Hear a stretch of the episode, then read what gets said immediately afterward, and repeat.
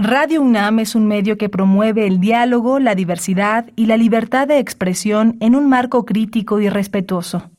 Los comentarios expresados a lo largo de su programación reflejan la opinión de quien los emite, mas no de la radiodifusora. Radio UNAM presenta Prisma RU. Una mirada universitaria sobre los acontecimientos actuales. Prisma RU. Relatamos al mundo.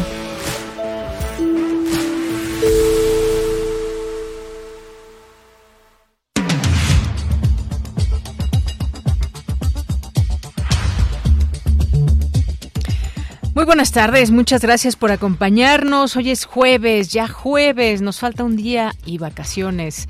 Jueves 6 de julio del año 2023. Con mucho gusto, eso sí, les saludamos siempre que estamos en estos micrófonos y en este espacio informativo.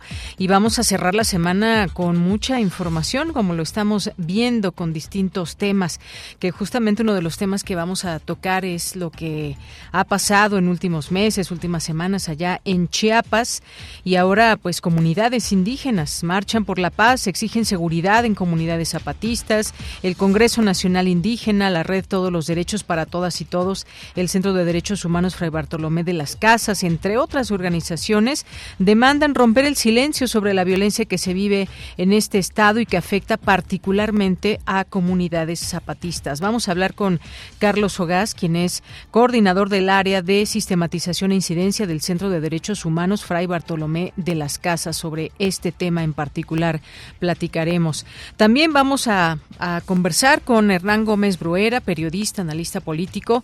Acaba de sacar un libro que se llama Traición en Palacio, el negocio de la justicia en la 4T y que habla básicamente pues de un personaje y cómo se movió durante este tiempo en en la administración como consejero jurídico. Por supuesto, me refiero a Julio Scherer Ibarra. Este es el tema del que nos habla Hernán Gómez y que, pues, cómo operaba o cuál es lo que, qué es lo que se puede conocer con distintos asuntos que llegaron a sus manos y cómo se benefició. Ya tendremos oportunidad de que nos dé detalles y más aquí en este espacio de Prisma RU Hernán Gómez Bruera. Vamos a tener también en nuestra segunda hora, ya ven que habíamos estado platicando sobre el maíz, los nuevos tipos de maíz que se hicieron desde nuestra casa de estudios, pero también el maíz transgénico y nos había quedado pendiente platicar con la profesora e investigadora de la Facultad de Estudios Superiores Cuautitlán de la UNAM, Margarita Tadeo Robledo, sobre eh, el programa de mejoramiento genético del maíz, especialmente y específicamente la variante mexicana de maíz palomero. Ya ella tendrá con todo su conocimiento eh, la oportunidad de explicarnos aquí en este espacio de qué se trata todo este tema. Vamos a tener también cine, recomendaciones con Eric Estrada, crítico de cine y director de Cine Garage y la saga oficial. No se lo pierdan. Vamos a tener también cultura y les vamos a hacer una invitación a través de Edgar Sendejas, quien es director artístico y coreógrafo del el programa 3 de la Compañía Nacional de Danza que se estrena la obra Bella ahí en el Palacio de Bellas Artes. No se pierdan toda nuestra información que tenemos para ustedes el día de hoy. Y pues a nombre de todo el equipo, soy de Yanira Morán. Le deseamos que tenga una buena tarde, que nos acompañe y desde aquí relatamos al mundo. Relatamos al mundo. Relatamos al mundo.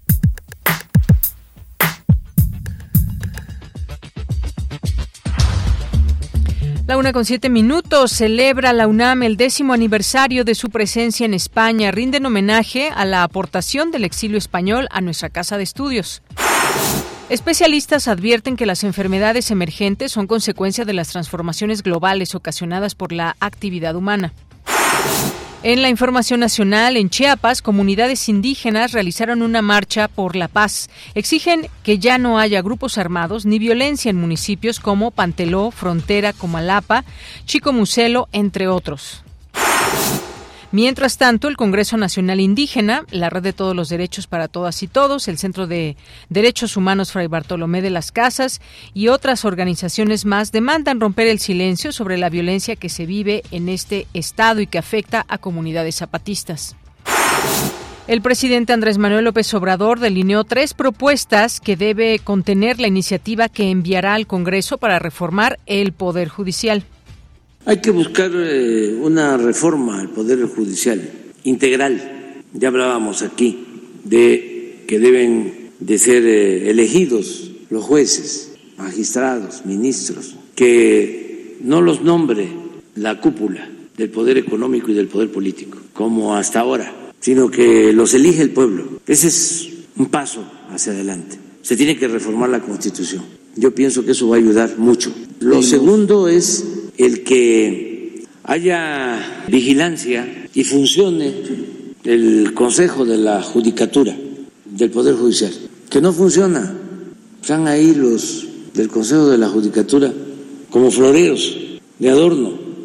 Pero eso que están haciendo de decirles tienen autonomía y son intocables y no se puede tocar al intocable, pues eso es corrupción, es impunidad y no se debe de permitir.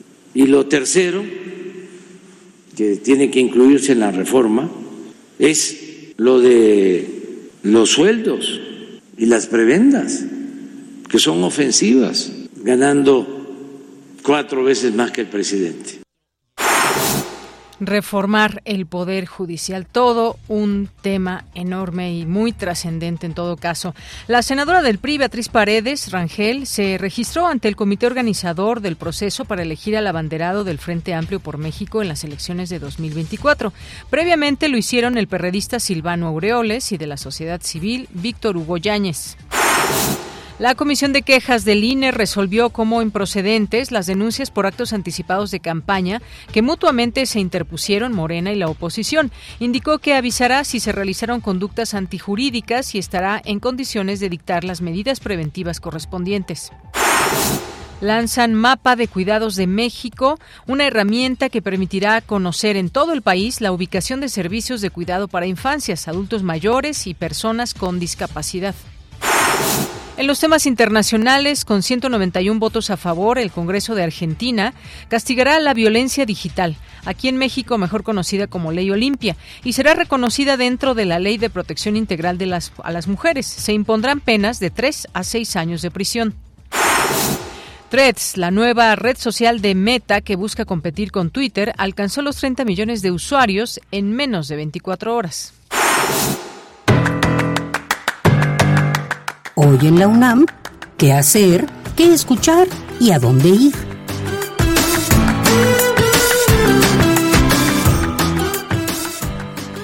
No te pierdas la serie Revista de la Universidad, que se transmite los jueves a las 16 horas después del corte informativo, con la conducción de Elvira Liceaga y la producción de Frida Saldívar, una coproducción con la Revista de la Universidad de México. El día de hoy, jueves 6 de julio, te ofrecemos la retransmisión del programa Los robots al servicio de la justicia, en el que se habla de dos artistas que se convirtieron en los robots más impresionantes de la música, Daft Punk. También se reflexiona sobre esa simbología que entrecruza lo humano y lo tecnológico para representar una de las grandes angustias del siglo XX. También te recomendamos la serie Al compás de la letra, con la conducción de María Ángeles Comezaña y la producción de Ivonne Gallardo. El programa de hoy, jueves 6 de julio a las 18 horas, te ofrece una retransmisión del programa sobre el término frío, que guía la ruta de la palabra con el poeta chihuahuense invitado Alan Valdés.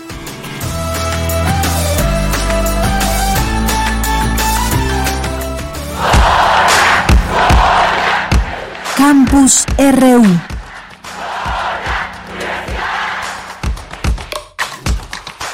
13 horas con 13 minutos. Nos vamos a nuestro campus universitario de este día.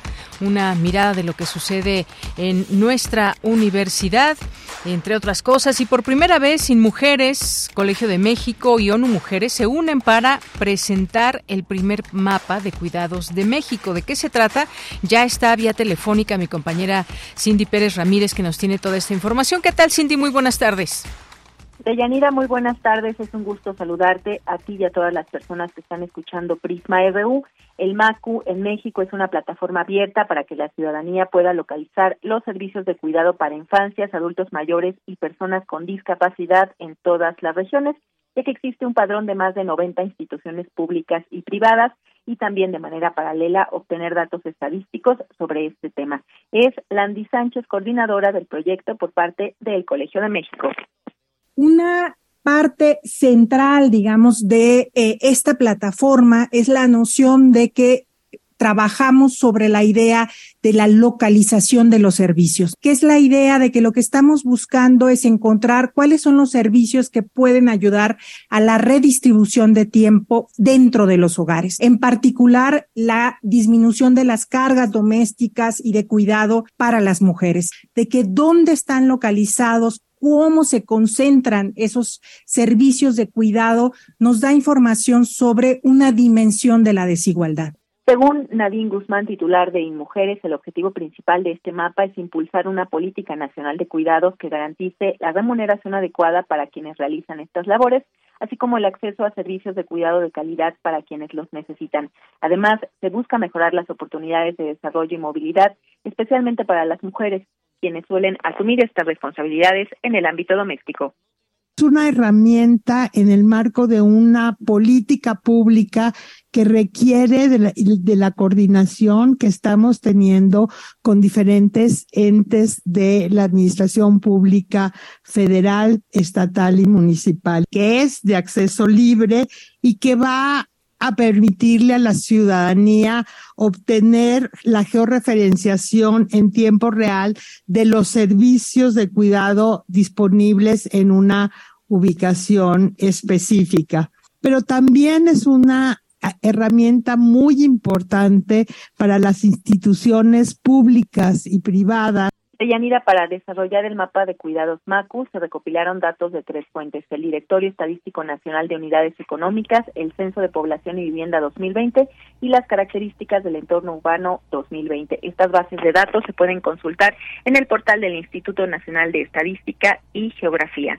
Este es mi reporte. Gracias, Cindy. Muy buenas tardes. Muy buenas tardes. Bien, continuamos ahora con mi compañero Abraham Menchaca. Celebra la UNAM el décimo aniversario de su presencia en España. Presentan la caja de las letras, legado del exilio español, a nuestra casa de estudios. Adelante, Abraham. Así es, Deyanira, buenas tardes. Durante la ceremonia se rindió homenaje a la aportación del exilio español en nuestra casa de estudios. Rosa Beltrán, coordinadora de difusión cultural, rememoró el inicio de este legado. El exilio republicano español rápidamente contribuyó al desarrollo y avance de áreas como las ciencias sociales, las humanidades, las ciencias exactas, la genética, la botánica y desde luego la literatura. Nombres como Luis Buñuel, Enrique Díaz Canedo, Joaquín y Ramón Chirao, Félix Candela, María Zambrano, Pedro Bosch, José Giral, José Puche, Ernestina de Campurcín, Wenceslao Roses, Luis Villoro, José Gaos, Luis Recasens, Eugenio Imas, Adolfo Sánchez Vázquez y muchos, muchos otros son ya parcelas indelebles de un legado trascendental sin el que no se entendería el México de hoy. Por su parte, Luis García Montero, director del Instituto Cervantes, presentó la caja de letras, 23 libros y 6 piezas audiovisuales de creadores que contribuyeron a consolidar nuestra casa de estudios.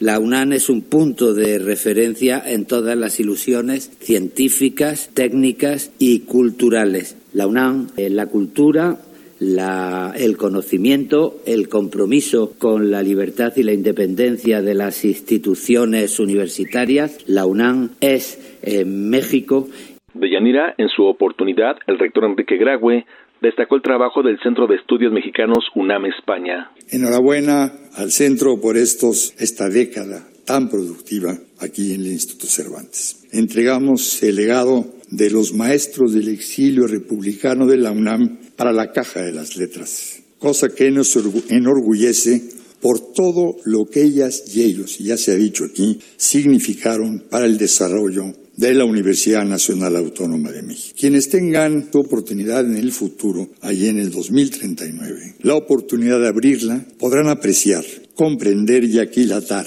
la riqueza de su legado y la importancia que tuvo en el pasado, que aún sigue teniendo en el presente y que influirá necesariamente en el porvenir. La caja de las letras guarda desde hoy, pues, ese otro fragmento intelectual y artístico de España y México. Ahí están depositadas las aspiraciones de nuestros transterrados y sus invaluables aportaciones a nuestra lengua y a la cultura universal.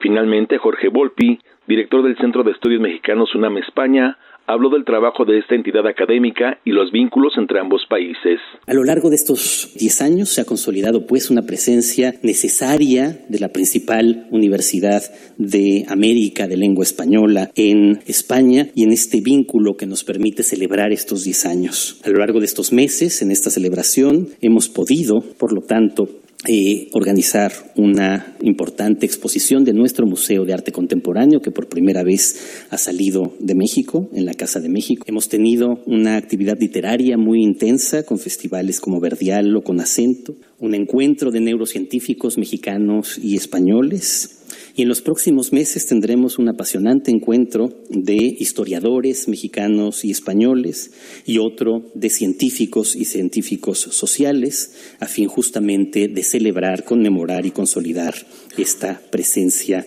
de la UNAM en España. De Yanira, el reporte que tengo. Buenas tardes. Gracias, Abraham. Muy buenas tardes. Continuamos. Tu opinión es muy importante escríbenos al correo electrónico prisma.radiounam@gmail.com. Bien, pues ya estamos aquí en esta primera conversación que tendremos aquí en Prisma RU y es que pues ha habido una situación allá en Chiapas de violencia contra comunidades zapatistas, ahora ya pues una organización que se conforma por eh, varias eh, pues distintas agrupaciones que piden que cese esta violencia. Platiquemos del tema con Carlos Ogaz, quien es coordinador del área de sistematización e incidencia del Centro de Derechos Humanos Fray Bartolomé de las Casas. ¿Qué tal, Carlos? ¿Cómo estás? Muy buenas tardes. Hola, hola, hola, buenas tardes. Un saludo a ti y también al auditorio. Pues un gusto saludarte y nos gustaría que nos platiques aquí qué es lo que está pasando en algunas zonas de Chiapas. Hablábamos en, al inicio en nuestro resumen, zonas donde viven zapatistas y que se han visto afectadas y me gustaría que nos platiques precisamente sobre estos temas. Hablamos de municipios como Panteló, Frontera, Comalapa, Chicomucelo, entre otros lugares. Eh, claro que sí, pues mira, aquí en el FRAIBA hemos insistido que el estado de Chiapas es un desastre, ¿no? Actualmente vivimos eh, en medio de un escenario de, guerra eh, con distintos frentes que se desarrollan de manera paralela, ¿no? Eh, ya lo mencionaron, esto, esta violencia en la franja fronteriza de Chiapas con Guatemala, en donde la disputa por el territorio por parte de la delincuencia organizada pues ha eh, agudizado el fenómeno de, las personas desplazadas, de desplazamiento forzado, eh, asesinatos, desapariciones, eh, y bueno, también una diversificación de grupos armados que están controlando también los territorios eh, de manera política, económica, y obviamente con mucha violencia, con gran capacidad de fuego, equipo táctico, para eh, pues bueno el control y el ejercicio también desde las propias presidencias municipales no acá otro de los frentes les llamamos desde el FREBA pues los que son desarrollados a partir de sucesores del paramilitarismo, es decir, herederos de la violencia contra insurgente de la década de los 90, que tras el levantamiento zapatista se implementó por parte del Estado mexicano, grupos armados que nunca fueron desarticulados, desarmados, judicializados, pues bueno, eh, siguieron controlando, se consolidaron eh, pues este control a nivel territorial y hoy descendientes directos están ejerciendo también la violencia, están eh, impulsando y consolidando sus grupos armados, están ejerciendo el poder político desde presidencias municipales, ¿no? Es muy preocupante y pues bueno, a sumarle pues toda esta violencia eh, que amenaza la autonomía eh, impulsada por el proyecto político del EZLN, que desde el 94 pues ha enfrentado amenazas constantes eh, pero bueno, en, en, la actualidad se enfrenta también a estos grupos opacos, difusos, con mucha vinculación con la delincuencia organizada y eh, otros grupos armados de corte corporativista, también con gran capacidad armada, con, base social organizativa y que le está disputando también el territorio recuperado desde el 94 y que bueno, eh, los compañeros, las compañeras zapatistas han dicho que eh, pues se encuentran eh, al borde. El último comunicado fue en el, en el 2021, en septiembre del 2021 decían que estaban al borde de la guerra civil. Hoy la información que tenemos es que los caracoles zapatistas eh, se encuentran cerradas, cerrados, perdón, eh, pues en medio de este de esta agudización de, la violencia en su contra, particularmente en la región eh, de Ocosingo, Altamirano, eh, Ochuc, Huixtán, ¿no? Eh, que pues están siendo agredidos por diversidad de organizaciones de, de, corte corporativista armadas con alta capacidad de fuego y, también muy beligerantes, ¿no?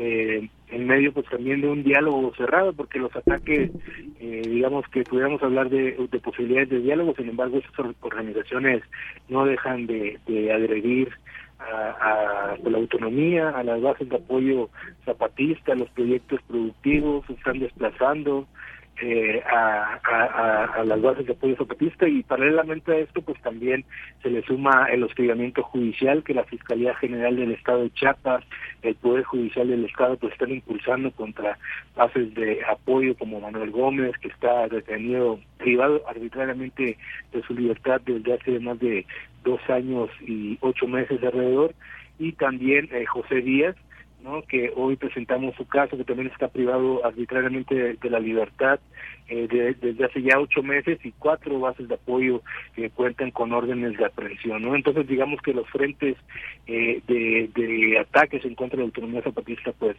son eh, varios, ¿no?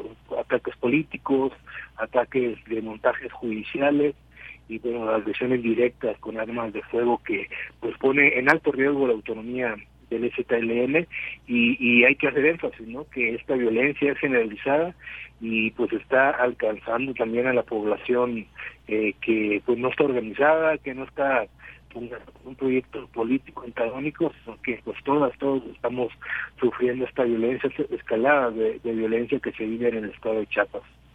Bien, pues muy grave todo esto que nos comentas. Eh, decía yo, hay distintas organizaciones que se han unido a todo esto y también, eh, pues, esta coordinación que hay desde el CNI expone la preocupación de que se de que se protejan eh, despojos de territorios de los pueblos originarios, particularmente ahí en Chiapas. Apuntala este proceso también que es delicado. ¿Desde hace cuánto tiempo? Ya nos mencionabas algunas de estas comunidades algunas que se están dando a conocer también en los medios. Esto no es algo, digamos, de unas semanas para, la, para acá, tiene más tiempo. ¿Desde cuánto tiempo hace que están pasando esta situación aproximadamente? Y nos decías algo muy importante, no se ha tenido un diálogo eh, contundente, ni mucho menos. ¿Qué es lo que se espera en un momento delicado como este? Sí, mira, eh, digamos, esta última ola de violencia que se ha agudizado y en la que se ha abierto la disputa eh, por los territorios por parte de la delincuencia organizada, pues tiene por lo menos desde junio del año 2021, ¿no? Digamos, violencia en Chiapas es histórica, la, la violencia política tras el levantamiento armado del ZL también es un capítulo aparte, ¿no? Pero también hay una continuidad de esta violencia, como te he comentado, eh, pero digamos ya la, la violencia aguda en, en, también que se suma la embestida contra el, el zapatismo, eh, una diversificación de grupos armados, eh, criminalización de personas defensoras, hostigamiento judicial y asesinatos también de personas defensoras, pues tiene desde junio del 2021 eh, a, a, la fecha, ¿no? Aquí en el Fraiba hemos documentado tan solo del año 2021 a, a, al día de ayer, 5 de julio, pues una cifra de 7.500 personas que han sido desplazadas, ¿no? Y pues responde mucho a esta violencia que está ejerciendo la, delincuencia organizada por la disputa de los territorios, ¿no?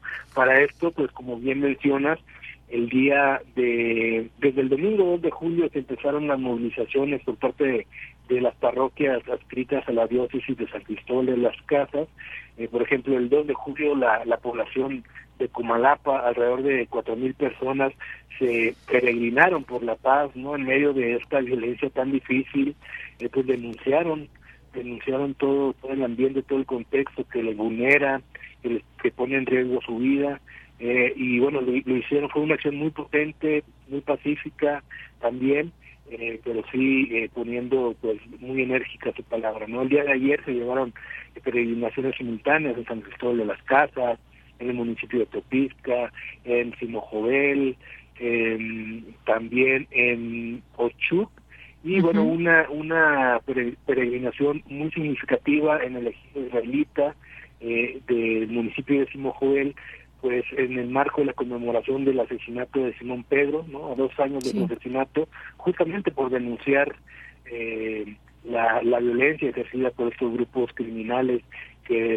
el, gobierno municipal de, de Panteló pues venían ejerciendo en contra de la población. Fue asesinado el, 5 de julio del 2021 y ayer también se hizo esta conmemoración allá en Nueva Israelita, en donde estuvo el obispo de San Cristóbal Rodrigo Vilar, donde estuvo también el obispo emérito eh, Raúl Vera, que también es parte del Consejo Directivo del FLAIBA.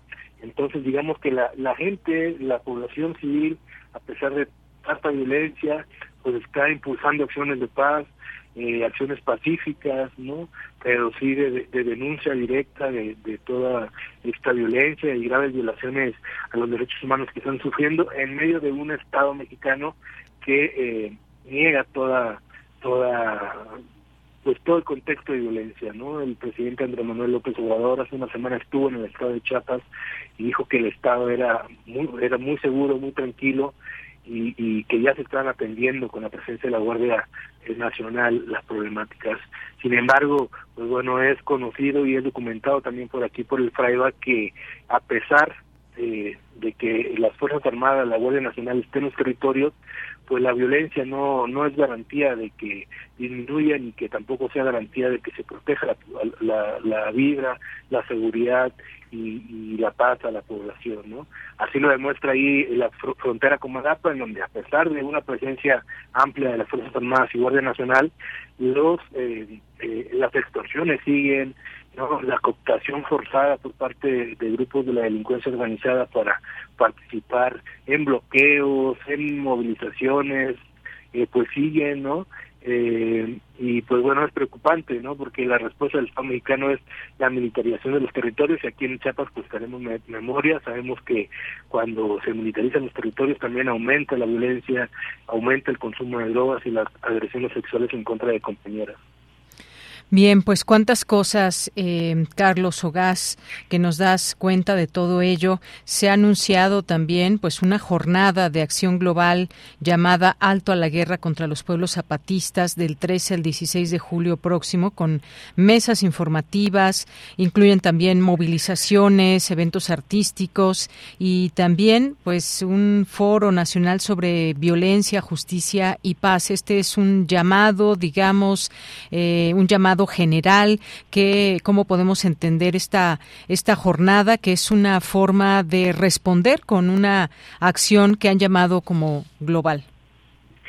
Sí, es una acción que es consecuencia también de la pasada eh, del 8 de junio, que se hizo también eh, una acción global en contra de la guerra a las comunidades zapatistas, en donde hubo una amplia convocatoria a nivel nacional e internacional, y pues bueno, eh, la, la, la, violencia desafortunadamente va en, incremento y pues se sigue con esta solidaridad nacional e internacional. Ahí hacer un llamado a, quienes tenemos el corazón en la paz, ¿no? a quienes pensamos por la seguridad y la tranquilidad eh, de la población en el estado de Chiapas, pues que haga eco de estas de estos llamados a movilizarse contra la guerra, a, movilizarse por la paz, porque pues estamos en un en un en un ambiente muy difícil no solamente por la violencia que estamos viviendo sino sobre todo por la omisión eh, la inacción del propio Estado mexicano que está negando todo este este contexto lo que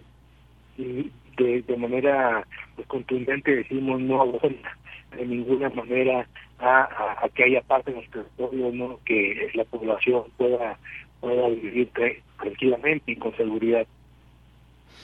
Muy bien. Eh, otro punto importante que mencionabas, pues es lo que está pasando no solamente en estas comunidades, sino en general, digamos, en el estado de Chiapas, en algunos sitios específicamente, pero se ha incrementado, ¿de qué manera se ha incrementado la violencia? ¿Qué es lo que podemos decir, por ejemplo, de un año a otro, qué ha estado sucediendo? ¿Cómo entender también estos episodios de violencia en la entidad?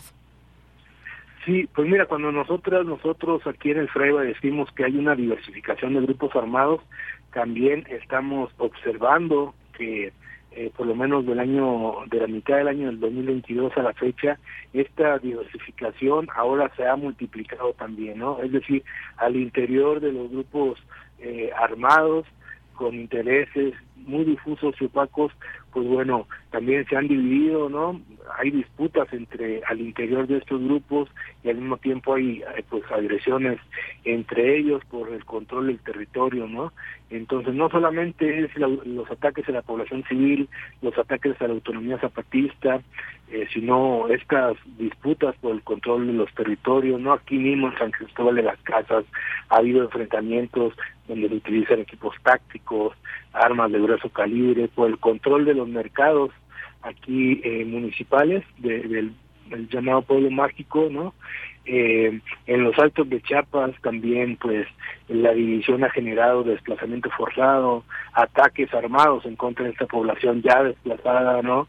Y hoy vemos, eh, hace unos días también la emergencia de un nuevo grupo armado que se está enfrentando a, a, otro en el municipio de, de Panteló y que están dejando muertos, están dejando también población desplazada y pues todo esto con el medio de, la omisión y, y, de la inacción por parte de las autoridades de gobierno, ¿no?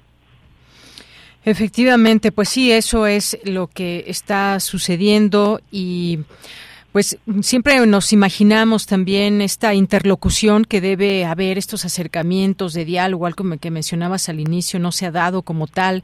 Eh, hay una autoridad en el Estado propiamente y hay también una, una coordinación, quisiéramos entenderlo, quisiéramos mm, o esperaríamos que sea bastante cordial y oportuna, dado que pues son del mismo partido, Rutilio Escandón, que pues está gobernando este Estado, pero sin duda es una situación delicada, cómo generar estos, digamos, estos, estas formas de tener realmente una comunicación efectiva donde se pueda eh, no solamente dar a conocer ya esta violencia que ya la conocemos y en el caso particularmente de las comunidades zapatistas que estamos hablando y que quizás no han tenido mucho mucho eco cómo, eh, pues digo, llamar la atención ya más no, no se puede, pero cómo generar este diálogo que a final de cuentas es lo único que quizás eh, puede ayudar en acciones a que se entienda un, problema, una situación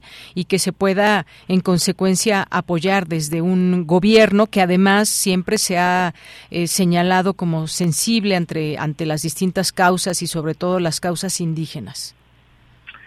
Sí, pues mira, eh, es muy importante poner atención que también, y es de destacar que en medio de toda esta violencia, pues las comunidades están siendo profundamente afectadas, ¿no? Hay un rompimiento del tejido social eh, por parte de las propias comunidades y ahí es donde tenemos que eh, pues también poner poner el acento no porque la respuesta del gobierno federal para para llegar a la paz eh, pues es eh, inundar el territorio con programas sociales, ¿no? Eh, que trae una derrama importante económica para las comunidades en donde hay eh, pues disputas, pero esto lo que viene a hacer es también a profundizar las tensiones, a profundizar los conflictos, porque pues ya no se está disputando el control territorial, ¿no? sino se está también disputando la riqueza que tiene la propia tierra, ¿no?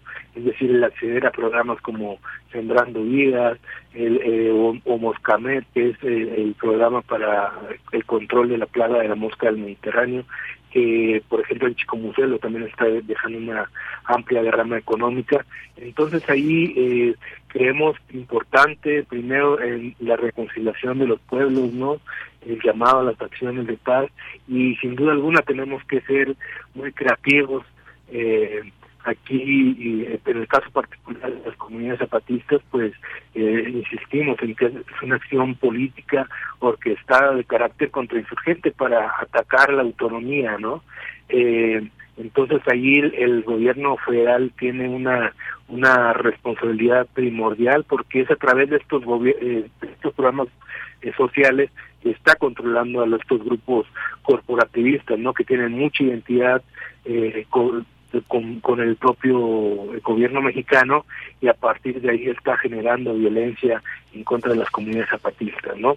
Otro otro foco de atención, como decía, pues es la zona fronteriza, ahí son pues lamentablemente eh, también eh, violencias estructurales, problemas estructurales, ¿no? De, pobreza, de marginación, de, de fuentes dignas de trabajo, acceso a servicios de salud. Entonces estamos hablando también de un, un problema muy complejo que pues eh, no se va a solucionar con eh, llenar el territorio de Fuerzas Armadas, ¿no? Entonces ahí eh, queremos ser como muy empáticos, muy creativos y, hacer énfasis en que tanto hacer llamados a la reconciliación y a la paz.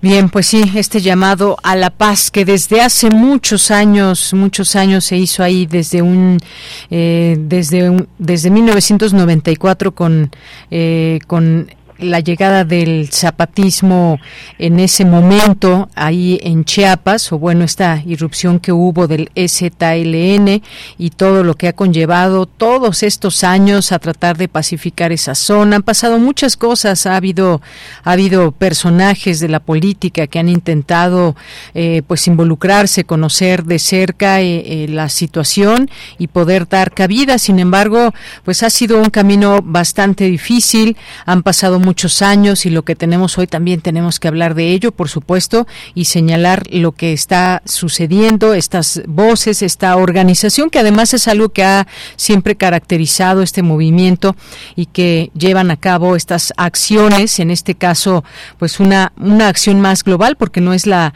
no es la primera que realizan y ahí estaremos muy pendientes, seguramente eh, surgirá mucha información al respecto que podamos traer aquí al análisis de lo que se está comentando y escuchar quizás también esas voces que cada vez escuchan menos del zapatismo, escuchar también lo que tenga que decir la autoridad y por supuesto pues dar dar paso a debates, discusiones, pero sobre todo a generar esa paz de la cual de la cual nos hablas Carlos Ogas. Pues muchísimas gracias por estar aquí en Prisma RU de Radio UNAM y darnos cuenta de todo esto que está pasando. Muchas gracias. Gracias a usted por la invitación y, de nuevo un saludo a ustedes y al auditorio. Gracias, buenas tardes. Queremos escuchar tu voz. Síguenos en nuestras redes sociales. En Facebook como Prisma RU y en Twitter como arroba PrismaRU.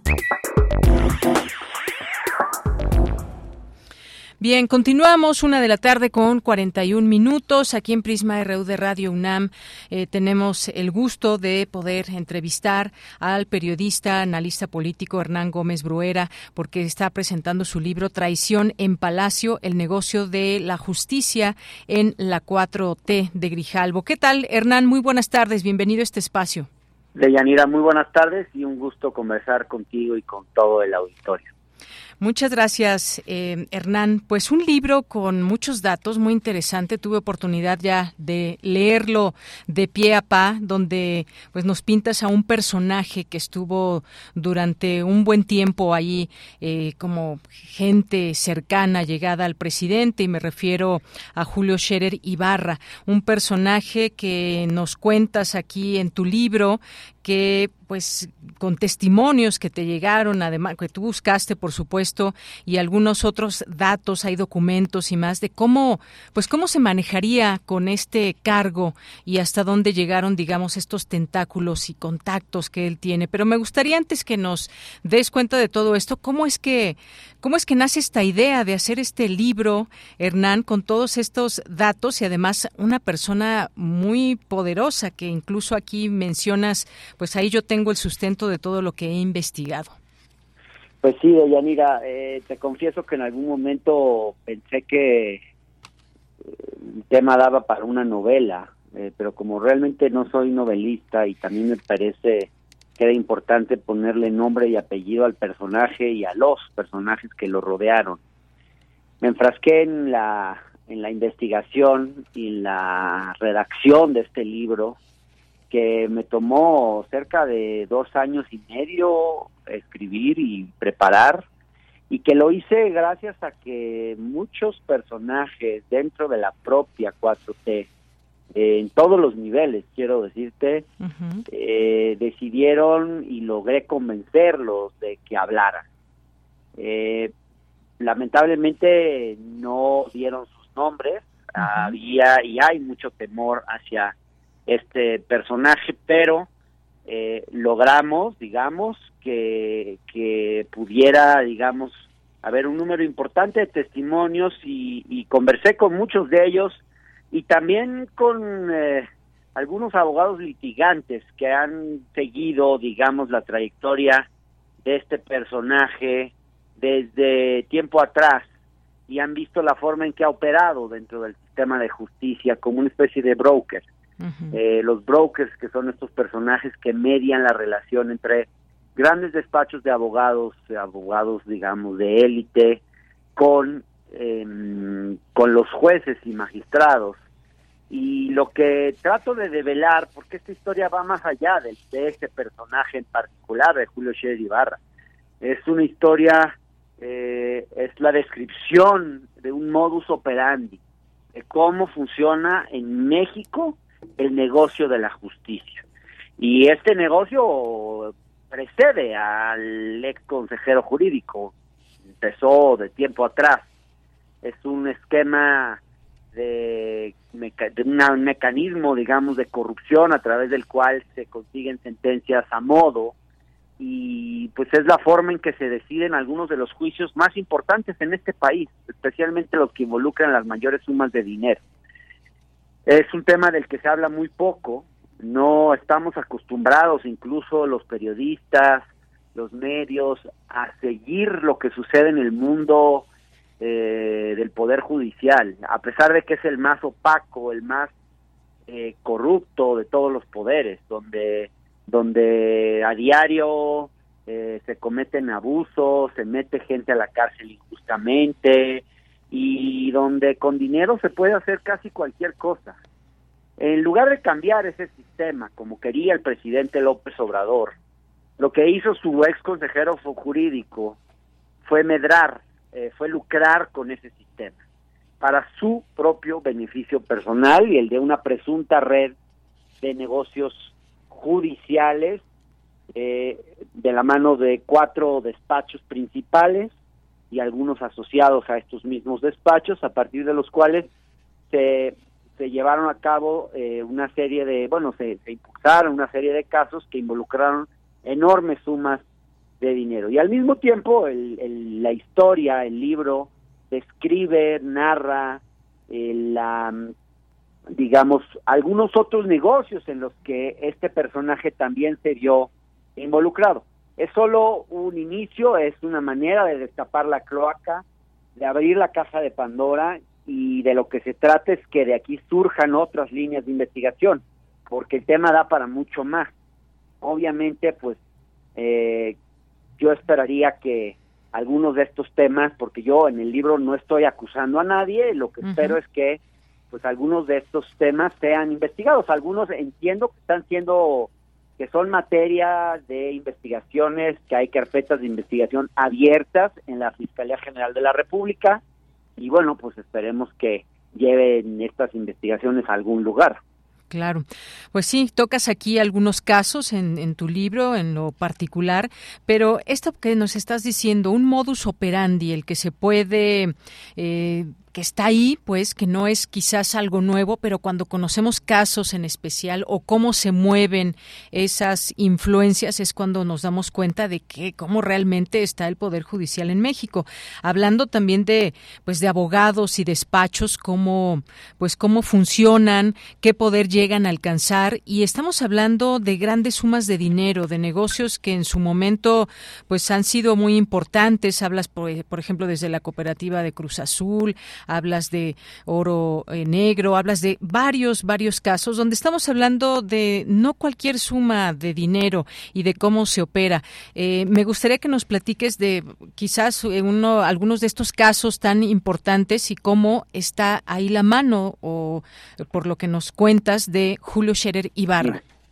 Hay dos casos que son muy ilustrativos. Uno de ellos ya se ventiló en los medios y es el de Juan Collado, que fue víctima de una, o presunta víctima de extorsión por parte de un despacho cercano a Julio Cheribarra, que es el de Juan Araujo y César González, además de Alejandro Robledo Carretero y otros personajes, que pues eh, es una historia que el propio Juan Collado, eh, digamos, denunció y que fue publicada en su momento, pero bueno, básicamente eh, lo meten a él preso y como parte del acuerdo para poderlo liberar, liberar, lo tratan de obligar a que venda su empresa o parte de su, sí, su empresa, eh, Caja Libertad, a un, eh, a un aparente socio de Julio Sheribarra a un precio irrisorio, me refiero a Julio Villarreal. Casualmente, otro caso similar es el de Alonso Ancira, el dueño de Altos Hornos, quien eh, estaba, bueno, estaba fuera del país eh, y cuando lo extraditan a México, también, digamos, eh, cae en manos de estos mismos abogados y también, también intentan promover un acuerdo reparatorio que, que involucra además al Consejo de Pemex donde de lo que se trata casualmente también es que venda su empresa, parte de Altos Hornos para capitalizarse, al mismo personaje, a, Julio Villarreal. Entonces, eh, casualmente este personaje, Julio Villarreal, aparece en unos audios que cualquiera radio escucha puede consultar, donde eh, Julio Villarreal y, y Julio Scherer en el año, híjole, creo que fue en 2012, en una discusión, en una conversación telefónica, Julio Scherer le pide financiamiento para una de las campañas de PRD. este, y le dice que todos le van a responder por ese financiamiento que va a dar. Entonces el nexo con este empresario por parte de Julio Scherer está más que acreditado. Y este mismo empresario es el que intentó beneficiar en estos dos casos. Pero hay muchos casos más. Eh, Cruz Azul, por ejemplo, donde se manejaron enormes sumas de dinero. El presidente López Obrador quería que la cooperativa de Cruz Azul, que ha estado secuestrada por dirigentes corruptos durante años y enfrascada en pleitos legales, volviera a sus legítimos propietarios, que son pues, los cooperativistas. En lugar de eso, lo que hizo Julio Scherer fue intentar beneficiarse de negocios con la cooperativa. Lo que intentó fue, eh, bueno, no lo que intentó, lo que hizo fue meter abogados suyos que también cobraron enormes sumas de dinero e intentó que los um, que, que más bien puso a dos personajes que habían sido cómplices de Billy Álvarez, quien estuvo al frente de la cooperativa durante muchísimos años, eh, pero que traicionaron a Billy Álvarez y con los que hizo un acuerdo que los puso, digamos, al frente de la cooperativa, a pesar de ser personajes eh, que no tenían, digamos, una trayectoria limpia, ni mucho menos, y dirigió todos los juicios en contra, de forma muy sesgada, en contra de Billy Álvarez y su gente, y puso, digamos, en la cooperativa a incondicionales suyos, intentando incluso vender la cooperativa, una cooperativa pues que es de los cooperativistas, intentando venderla a un privado. Incluso hay algunos testimonios que apuntan a que el propio Scherer habría intentado, digamos, eh, hacer negocios con la propia cooperativa, que pues, es una de las cementeras más grandes de México. Y así hay muchos casos, son, son varios los casos que se relatan en este libro de Yanina. Así es. Oye, y además, pues estamos hablando del hijo de un periodista muy importante, muy eh, tan importante que, bueno, pues no, daba tregua con ponendas a que su pasión por el periodismo, eh, pues queda y ha quedado plasmada en sus textos, en sus libros, en toda una trayectoria enorme eh, en el periodismo en nuestro país. Hablas también de esta, pues de los primeros pasos que en su momento tuvo que dar para salvar a su hijo de a Julio Scherer Ibarra, que por cierto lo nombras como Julito aquí en el en el libro y que pues tuvo que salvarle el pellejo y que pues bueno, ahora ha tenido todo esto estos pasos que nos dan pie a pensar pues muchas cosas que están en lo incorrecto, muchas cosas en donde pues se revela que esa si alguien creía que pues estuvo ahí en la 4T para generar un cambio, propiciar cambios importantes, pues quizás desde ahí o desde él estando en esta consejería jurídica no se lograron, no porque no pudiera, sino porque nunca lo quiso. Pues sí, eh, en efecto, eh, Julio Scherer Ibarra, hijo de Julio Scherer García, un periodista muy reconocido, un referente indiscutible del periodismo, de la ética, incluso periodística en México, eh, pues es este, justo digamos lo que lo que muestra esta historia es cómo, cómo este personaje, Julio, Julio Scherer Ibarra, se, se refugió, digamos, detrás de la honestidad de su padre en algún momento, como después lo hizo detrás de eh, la imagen de probidad y honestidad del propio López Obrador. Digamos, detrás de, muchas veces detrás de los personajes honestos, eh, se ocultan personajes turbios que se aprovechan de la reputación de otros para hacer sus propios negocios. A mí lo que me parece es que Julio Scherer Ibarra pensó que, bueno, pues que nunca nadie lo iba a cuestionar porque él, eh, pues porque nadie iba a cuestionar a López Obrador. Eh, y eso creo que hace su, hace esta historia, eh, pues especialmente, digamos, inquietante, porque lo mismo que de alguna forma hizo alguna vez con su padre, como narro yo en el libro, que además tuvo que defenderlo en uno de los presuntos fraudes que cometió en la industria azucarera, fraude por muchos millones, en una época en la que para evadir digamos, para beneficiarse de una serie de subsidios, pues básicamente lo que hacían era, en vez de costales de azúcar, los llenaban de arena, pues para simular exportaciones de, de azúcar y beneficiarse de una serie de subsidios. eh, pues lo mismo, eh, lo mismo, digamos, eh, terminó haciendo después, ¿no? eh, y, y, y, el, y el padre, pues tuvo que eh, salir a básicamente a, pedir clemencia por su hijo para que no fuera a dar a la cárcel. En los tiempos de Fox. En tiempos de... Bueno, esto sucedió en tiempos de Cedillo, cuando Fox llegó a la presidencia. Es cuando cayó todo el problema. Estuvo a punto de ir preso.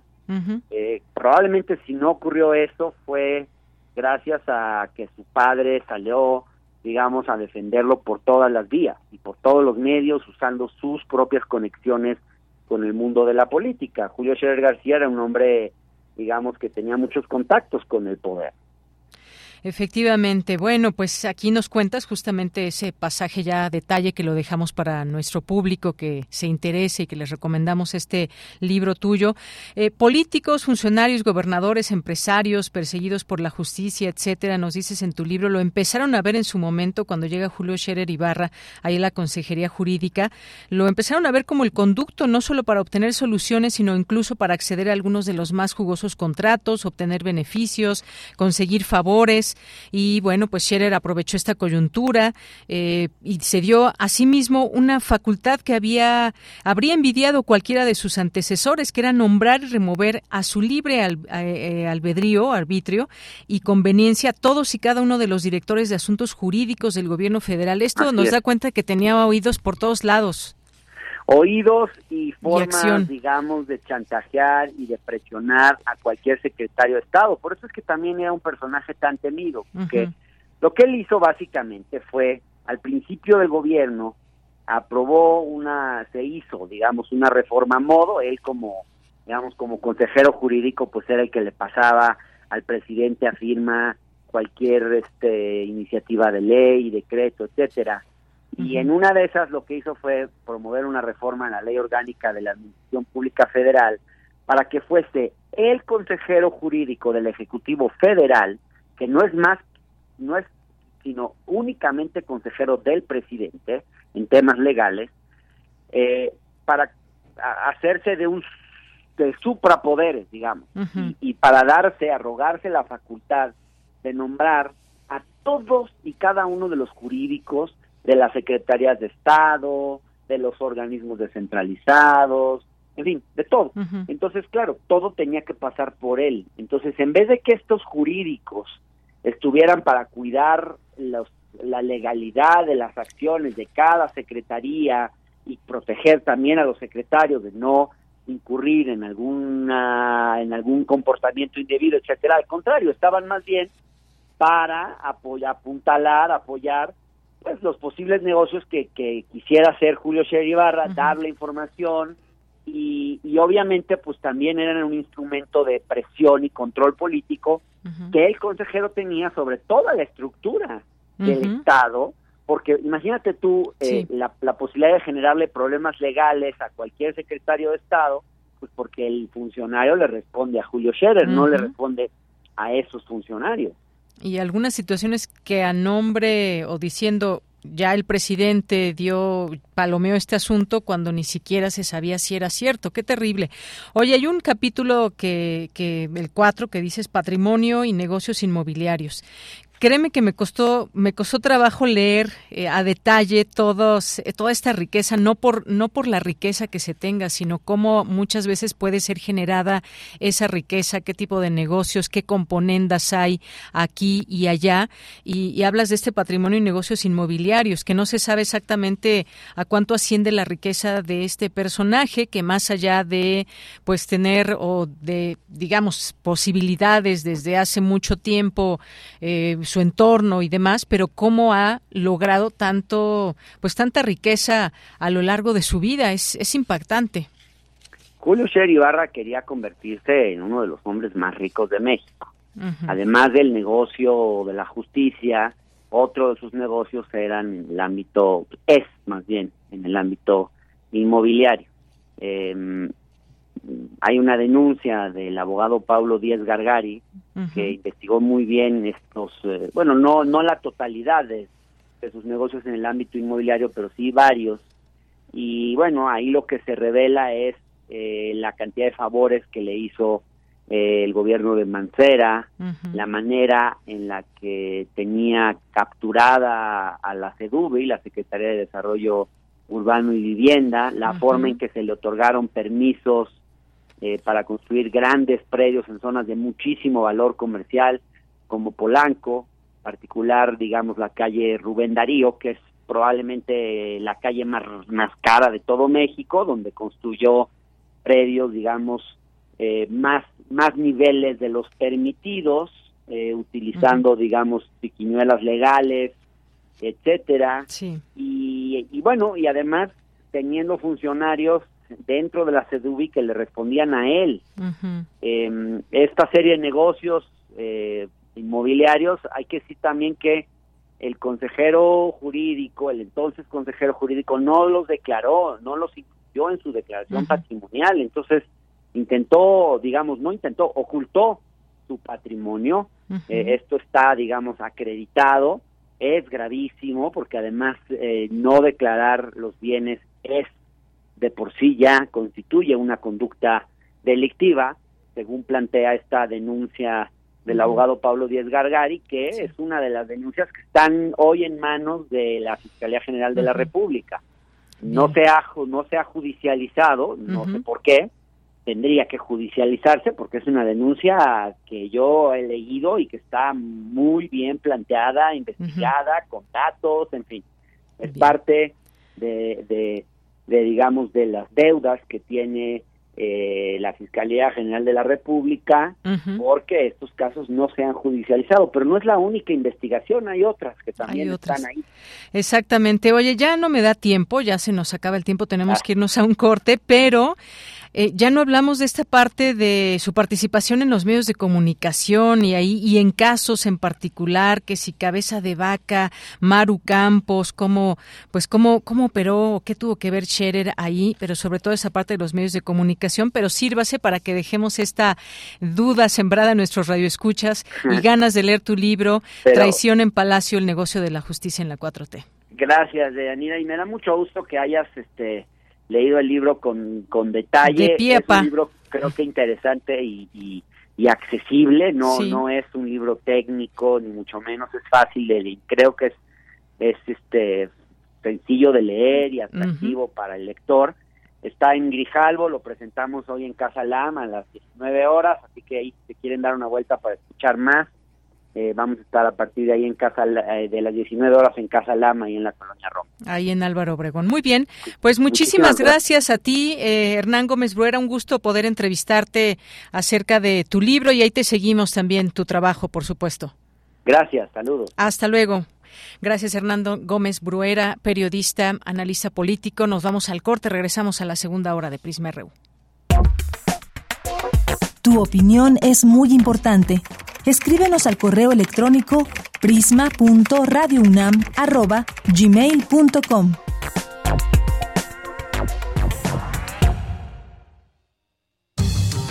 La ciencia que somos. La ciencia que somos. Iberoamérica al aire.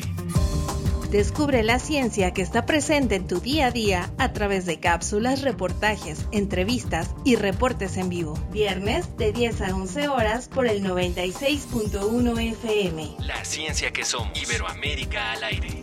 Una coproducción de Radio UNAM y las direcciones de divulgación de la ciencia y de las humanidades. Si vas a realizar algún trámite en tu módulo de atención ciudadana, como inscribirte al padrón electoral, actualizar tu domicilio o corrección de datos personales, solo necesitas tres documentos. Una identificación con fotografía, un documento que acredite tu nacionalidad mexicana y un comprobante de domicilio reciente. Conoce más detalles de lo que necesitas para cada tipo de trámite en INE.mx o INETEL 804 33 2000. Mi INE es valioso porque mi INE nos une. Alrededor de un tema siempre habrá muchas cosas que decir. Quizá haya tantos puntos de vista como personas en el mundo. Únete a la revista de la universidad donde convergen las ideas. Jueves a las 16 horas, después del corte informativo. Disentir para comprender. Radio UNAM, Experiencia Sonora. Cultivemos el gusto por el arte escrito y el ejercicio de la imaginación al lado de María Ángeles Comezaña en Al compás de la letra. Rutas literarias para viajar entre textos, poemas y cartas. Todos los jueves a las 18 horas por el 96.1 de FM. Radio UNAM. Experiencia sonora.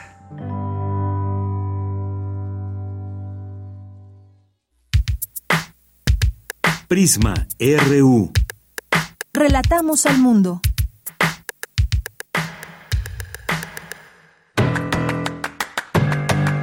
Mañana en la UNAM, ¿qué hacer? ¿Qué escuchar? ¿Y a dónde ir?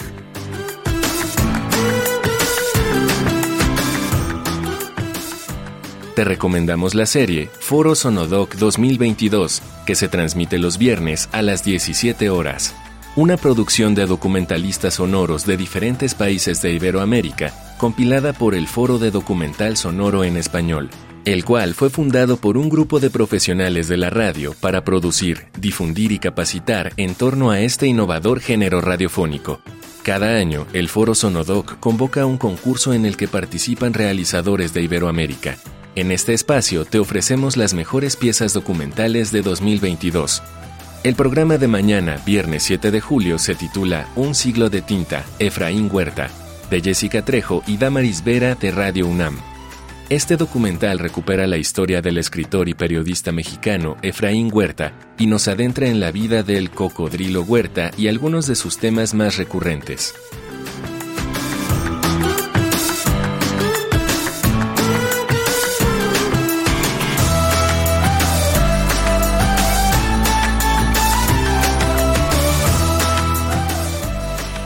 La magia de hacer un programa en vivo y todos los cambios que se pueden generar en un momento.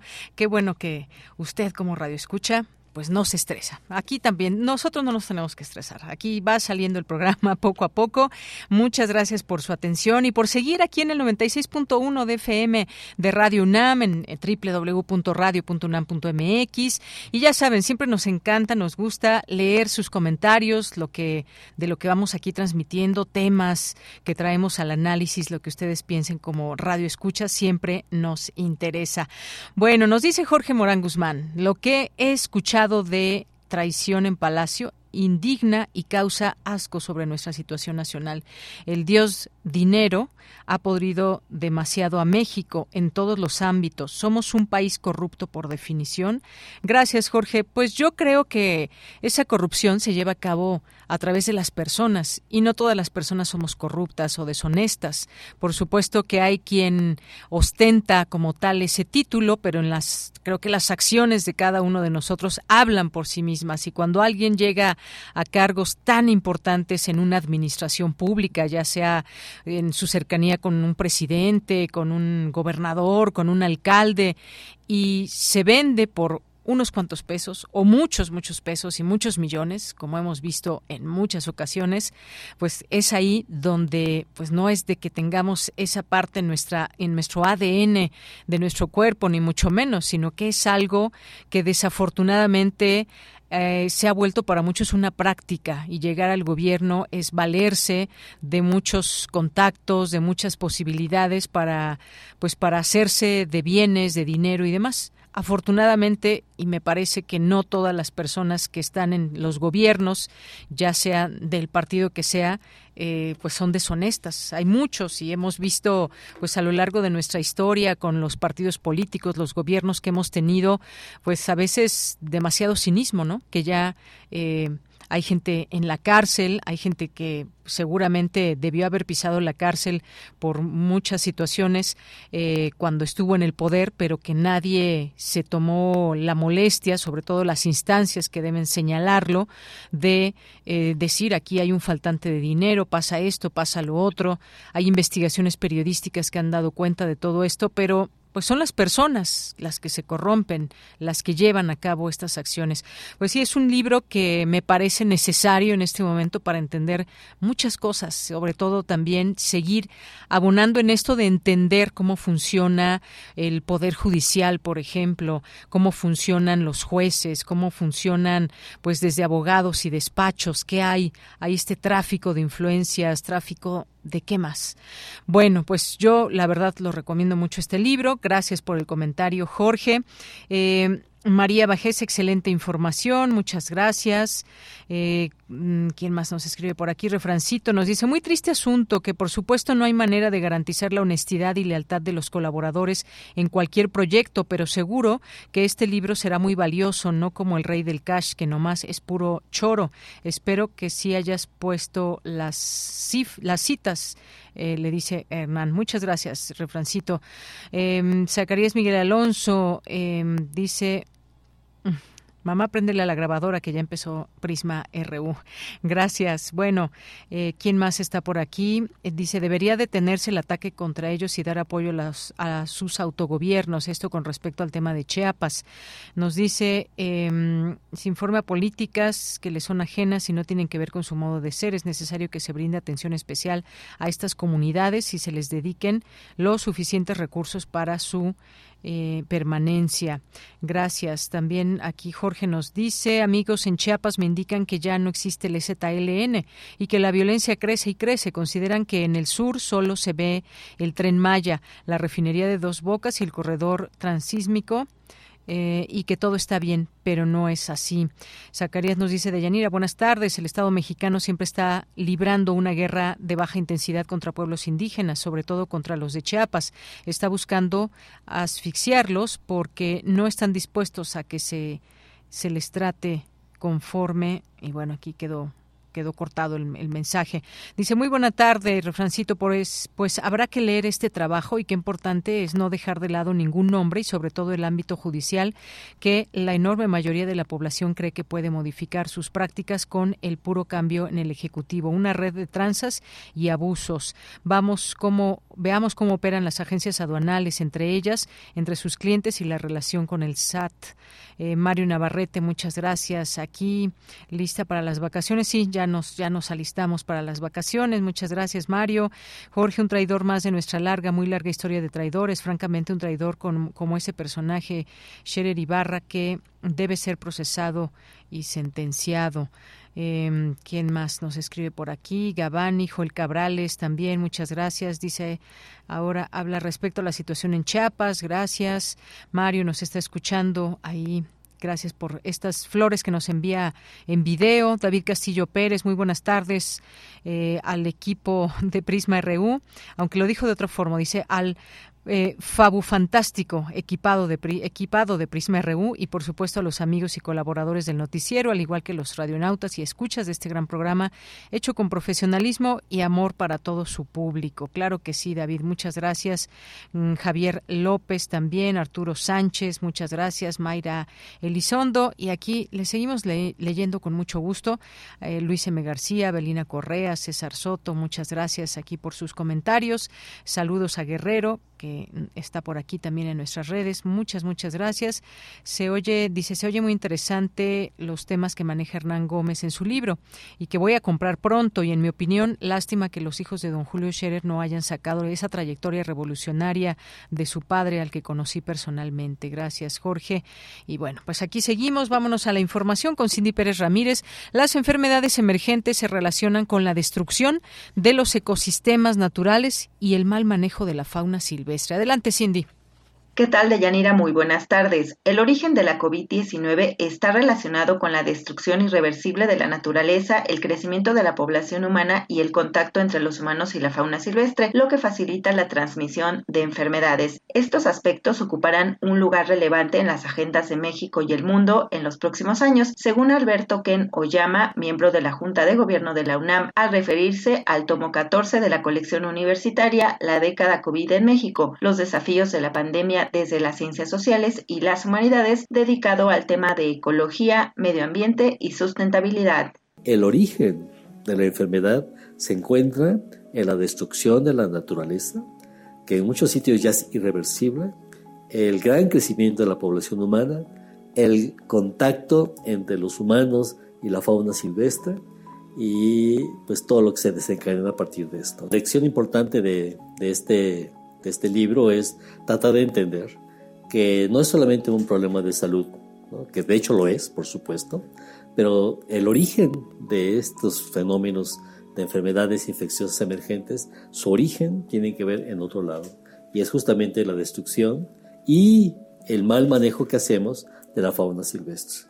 El libro examina cómo diversas enfermedades que han surgido en las últimas décadas están relacionadas con la transmisión de patógenos de animales a humanos, ya sean animales silvestres o domesticados. En el caso de la COVID-19 se plantean dos hipótesis, que el virus SARS-CoV-2 escapó de un laboratorio de investigación o que proviene de animales silvestres, aunque ninguna ha sido confirmada. También por otro lado tratar un poco de aclarar al público en general eh, que la mayoría de los virus son benéficos para la vida humana es decir, que no todos son patógenos, es decir, de hecho nos podíamos remitir casi casi hasta el origen de la vida, que si no existieran los virus no existiría la vida, por un lado, y por el otro lado también una cosa que es muy importante que trata el libro es tratar de mostrar que cuidar los ecosistemas naturales, proteger la fauna silvestre, tratar de evitar esos contactos humanos este, animales silvestres son fundamentales para evitar este tipo de nuevos contagios. La colección La década COVID en México representa una reflexión exhaustiva, interdisciplinaria y oportuna sobre los desafíos planteados por la pandemia. Destaca la necesidad de abordar los problemas relacionados con las enfermedades infecciosas emergentes, su origen en la destrucción de la naturaleza y el contacto entre los humanos y la fauna silvestre. Hasta aquí el reporte. Muy buenas tardes. Gracias, Cindy. Buenas tardes. Continuamos. Prisma RU. Relatamos al mundo. Bien, me da mucho gusto recibir aquí en Prisma RU de Radio UNAM a la doctora Margarita Tadeo Robledo, profesora e investigadora de la Facultad de Estudios Superiores Cuautitlán de la UNAM y coordinadora del programa de mejoramiento genético de maíz. Doctora, ¿cómo está? Muy buenas tardes. Muy buenas tardes, eh, muy buenas tardes. Muchísimas gracias por invitarme nuevamente a su programa. Estoy aquí. Bienvenidos a Agradezco a todos los radioescuchas, por supuesto a ti, muchísimas gracias por la invitación. Pues a usted, doctora, porque habíamos platicado de estas variantes o de estos em, pues nuevos maíces que se nombraron desde la UNAM y habíamos platicado también un poco del maíz transgénico, pero nos quedó pendiente la variante mexicana de, de maíz palomero, para lo cual doy esta introducción muy breve que tiene que ver con que el 99% del maíz palomero que se consume en nuestro territorio procede de los Estados Unidos. Desde hace más de 20 años, el equipo de la FESCO Titlán también trabaja con maíces palomeros, tipo de grano que se importa en su totalidad y que proviene de seis razas con la capacidad para reventar y fabricar palomitas, una de las cuales se denomina palomero toluqueño. Pues cuéntenos, suena muy bien todo esto. Sí, eh, bueno, muchísimas gracias. le hablaré un poquito del contexto. México es, como lo decíamos en la ocasión anterior, tiene una gran diversidad genética de maíz. Entre ellos, los maíces más antiguos eh, son maíces palomeros. Justamente uno de ellos es esta raza que está ubicada a su origen en la zona de los valles altos de México, que es la raza palomero toluqueño, y que tenemos que cuidar y conservar. Bueno, la facultad, eh, a través del programa que, nosotros, que yo encabezo, tenemos ya bastante tiempo haciendo este trabajo de mejoramiento. Y el objetivo es precisamente eso. En México estamos, eh, consumimos aproximadamente 8 mil toneladas de maíz palomero, de las cuales, justo como lo decías hace unos minutos, estamos importando prácticamente la totalidad. nada más por señalar, uno de los, de los eh, grupos de eh, Cinépolis, para ser concretado, importa la mayor parte de la semilla o del grano de maíz palomero que se que se consume. De tal manera que es una necesidad, primero, conservar ese recurso genético y, por otro lado, como un programa de la institución de, eh, en, la, que yo estoy, que es la, la Universidad de la Nación, como le mencionamos, este, tenga y uh, pueda ofrecer a los productores variedades mejoradas que, eh, de alguna manera puedan ir eh, eh, acortando esa gran brecha que hay en la producción nacional. Nosotros tenemos entonces variedades de, eh, mejoradas, variedades de polinización libre le llamamos, esto depende del tipo de mejoramiento genético que utilizamos, pero también variedades híbridas. Y que este, eh, todo esto apoyado por el programa de apoyo a proyectos de investigación e innovación tecnológica y que tienen muy buena capacidad de rendimiento. Estamos hablando que las variedades de polinización libre y ya tenemos prácticamente a, punto de registrarlas para liberarlas al mercado, eh, rinden aproximadamente unas 5 o 6 toneladas por hectárea y tienen un buen volumen de expansión. Es importante señalar esto. En el caso de los maíces palomeros, ¿qué es lo que se busca? Pues que rindan bien, para que sea atractivo para el productor, o sea, que tenga una buena producción en el campo, pero que además al momento que nosotros elaboramos las palomitas, estas tengan un buen volumen de expansión. Y no es algo fácil de conseguir.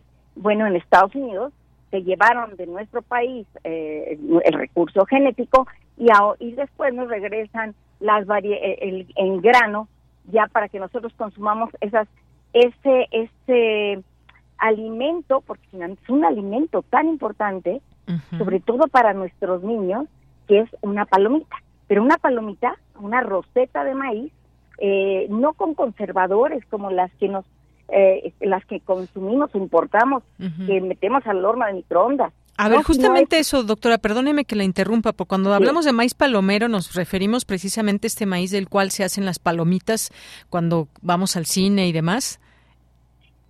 pues, eh, eh, de manera global, ¿eh? Estamos hablando de manera global, pero las que están, las que hacen en los cines, si se han fijado, tienen unos grandes aparatos en ah, donde introducen el gran, el grano de maíz palomero. Pero ese es el maíz palomero. Ese es el maíz No es mexicano ese que comemos en el cine. No es mexicano. Ni el que compramos en la esquina para meterlo al microondas. Ni el que compramos en la esquina para De hecho son muy malos, ¿no, no doctora? Y sobre todo los que vienen en este en ya en estas bolsitas que únicamente metemos ahí al horno de microondas, pues con que traen conservadores, que traen aceite, que traen una cantidad eh, enorme de sal y de grasa. Cuando nosotros podemos tener y, de aquí, en estas razas y en nuestros pueblos originarios, todavía siguen utilizando el maíz palomero para diferentes este usos, incluso rituales para cuestiones religiosas, etcétera. Y entonces lo que tratamos es de tener variedades más productivas con una buena capacidad de, expansión que, que poco a poco vayamos zanjando esa, esa gran cantidad de, toneladas que estamos importando. Algunas veces me han preguntado a mí, bueno, pero si la, ¿cómo competir con las grandes corporaciones? ¿Cómo competir con lo que esas transnacionales han venido haciendo a través de muchos años, una vez que llevaron nuestros recursos genéticos y nos las envían? Eh, tenemos dos escenarios. Uno, pues dejarnos no hacer nada y esperar a que ellos sigan surtiéndonos de este maíz que ellos quieran, sigue con la calidad que ellos quieran, o bien hacer algo eh, para tratar de tener variedades y ofrecerlas al campo mexicano. Yo les quiero comentar, por ejemplo, un kilo de maíz palomero anda alrededor de 30 pesos de maíz. Estas bolsitas que podemos eh, eh, conseguir nosotros en los supermercados o incluso en los mercados, que todo este maíz viene de importación, pero este o bien este maíz que ahora está muy de moda, todos estos productos eh, y de modo que son muy sanos, yo estoy de acuerdo con eso, que son orgánicos y que puede llegar a costar hasta 900 gramos de maíz palomero hasta 50 pesos. Por lo tanto, es, es un negocio, digamos, sería un buen negocio para un productor poderle dar una variedad que eh, rinda bien, que tenga buena calidad y que eh, sea ah, una fuente de, de, recursos para, para los productores, eh, o insisto, en la zona de los valles altos, porque es donde nosotros estamos insertados. Entonces ya tenemos nosotros nuestra investigación bastante avanzada, está haciendo en este momento, es nuestro proyecto actual, ya hablamos de los amarillos, de los blancos que son para tortillas, y ahora de estos maíces amarillos, que tienen, eh, tanto materiales em, híbridos también, que son, que tienen una capacidad de rendimiento de 7 toneladas y con un buen volumen de expansión. Estamos ya en posibilidad de eh, eh, poder hacer algún tipo de convenio, ya se han en alguna ocasión a la universidad, eh, lastimosamente estábamos en, en pandemia cuando una empresa se acercó para convenir y poder multiplicar nuestras variedades y este e, era eso nos retrasó un poquito todos estos resultados que nosotros estamos ya por registrar estas variedades pero eh, es bien importante señalar que hay instituciones públicas que estamos eh, trabajando en esto para poder ofrecer al campo mexicano estas variedades. Es un proyecto además que ha formado y está formando recursos humanos en la universidad de las áreas tanto de la ingeniería agrícola a nivel licenciatura como a nivel maestría y a nivel doctorado. Y está muy relacionado con toda la parte de alimentos, porque además del volumen de expansión, o sea, qué tanto se expande un granito de, de maíz cuando yo lo pongo al fuego, es qué sabor tiene. Y esa es una serie de pruebas que hemos venido haciendo ahí en el en la facultad que cuando las estamos corriendo, o sea, cuando estamos haciendo ese tipo de pruebas, eh, reventando las palomitas, vamos toda todo el área en donde nosotros estamos ubicados hace, se atrae hacia nuestro laboratorio por el olor y luego ya por el sabor. Entonces tenemos es, esas variedades, un número importante de variedades, de las cuales ahorita ya tenemos las más eh, destacadas listas para poner al mercado. Y este, por lo tanto, estamos formando esos recursos humanos, continuamos con el programa de mejoramiento genético y estamos además ya a punto de poner eh, eh, que estos maíces estén ya disponibles para cualquiera que quiera ah, convenir y multiplicarlo. Eh, el, el, el que en casa hagamos nuestras propias palomitas aún este ahorita con este maíz que todo es de importación, en, eh, la, la preparemos como la hacíamos tradicionalmente, poniendo en una olla nuestro maíz y si queremos le podemos poner un poco de sal o un poco de grasa, aceite o mantequilla, pero esas son es, es, un realmente es un buen alimento para nuestros niños mientras están viendo la televisión, ahora que están va a empezar las vacaciones. Hacer eh, hacer las palomitas no es tan complicado, hay muchas muchas máquinas que realmente son muy accesibles para tenerlas en casa y no utilizar las, las palomitas de microondas que tienen muchos conservadores, sino aun cuando el maíz que usamos sea todavía de importación, porque eso es algo que tenemos que ir avanzando hacia tener nuestras propias variedades y producir nuestro propio maíz palomero, bueno, yo los invito a que preparen sus palomitas en casa. Los niños eh, eh, les fascina ver Debo de, voy a contarles una anécdota, no sé si tengo un tiempo. Sí, tenemos unos minutitos más. Bueno, me invitaron hace algún, eh, hace unos dos años, tres años, una, una, a un jardín de niños. Eh, una de las mamás es médico, es nutrióloga y por lo tanto pues está muy interesada en todos estos temas. Y eran niños de kinder. Primero les dimos maíz para que ellos lo sembraran y ellos desde el kinder tuvieran esa asociación, por supuesto estoy hablando de una escuela de la Ciudad de México, ¿sí? Eh, esa, esa conexión con nuestro maíz. Pero además, cómo hacerles, eh, cómo ligar esas plantas que ellos estaban cultivando con, lo, con el producto de esas plantas. Y uno de esas fue maíz palomero. Ver a todos esos niños haciendo palomitas fue maravilloso, porque se sorprendían muchísimo los pusimos, yo el ejercicio que les hice fue llevarles el, grano de maíz palomero de, lo, de los nuestros, ponerlos desde a desgranar las mazorquitas, porque para ellos fue eh, un, juego maravilloso estar quitando los granitos. Una vez que tenían ese grano, llevarlo a reventar y ver cómo reventaban. Y por supuesto las educadoras ya tenían ahí unos pequeños recipientes eh, para que pusieran su palomita, le pusieran sal y se la comieran. Ay, pues qué, qué bonita experiencia, doctora.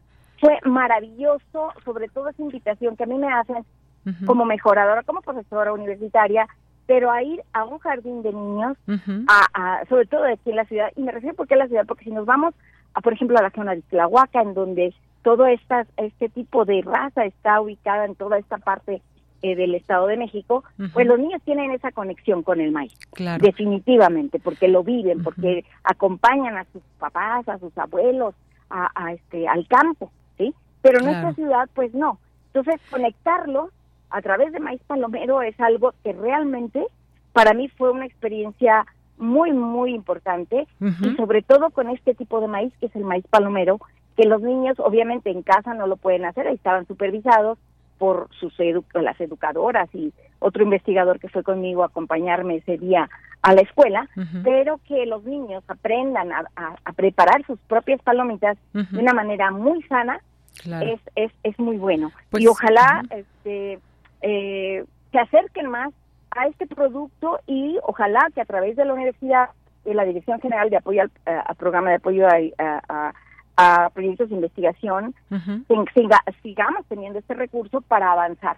Hasta ahorita nuestro proyecto está vigente y tenemos recursos, eh, hay servicio social que pueden hacer tanto los ingenieros en alimentos, los nutriólogos sería muy bueno que se incorporaran. El proyecto es muy completo, tenemos alumnos de maestría eh, haciendo también doctorado con esta línea de investigación. Muy bien, doctora, pues muchas gracias por compartirnos de su conocimiento, esta experiencia que nos platica con los pequeños y eh, pues dejémonos de tarea comprar el maíz palomero y hacerlo desde casa, un maíz palomero que sea mexicano y hacerlo como nos guste desde casa.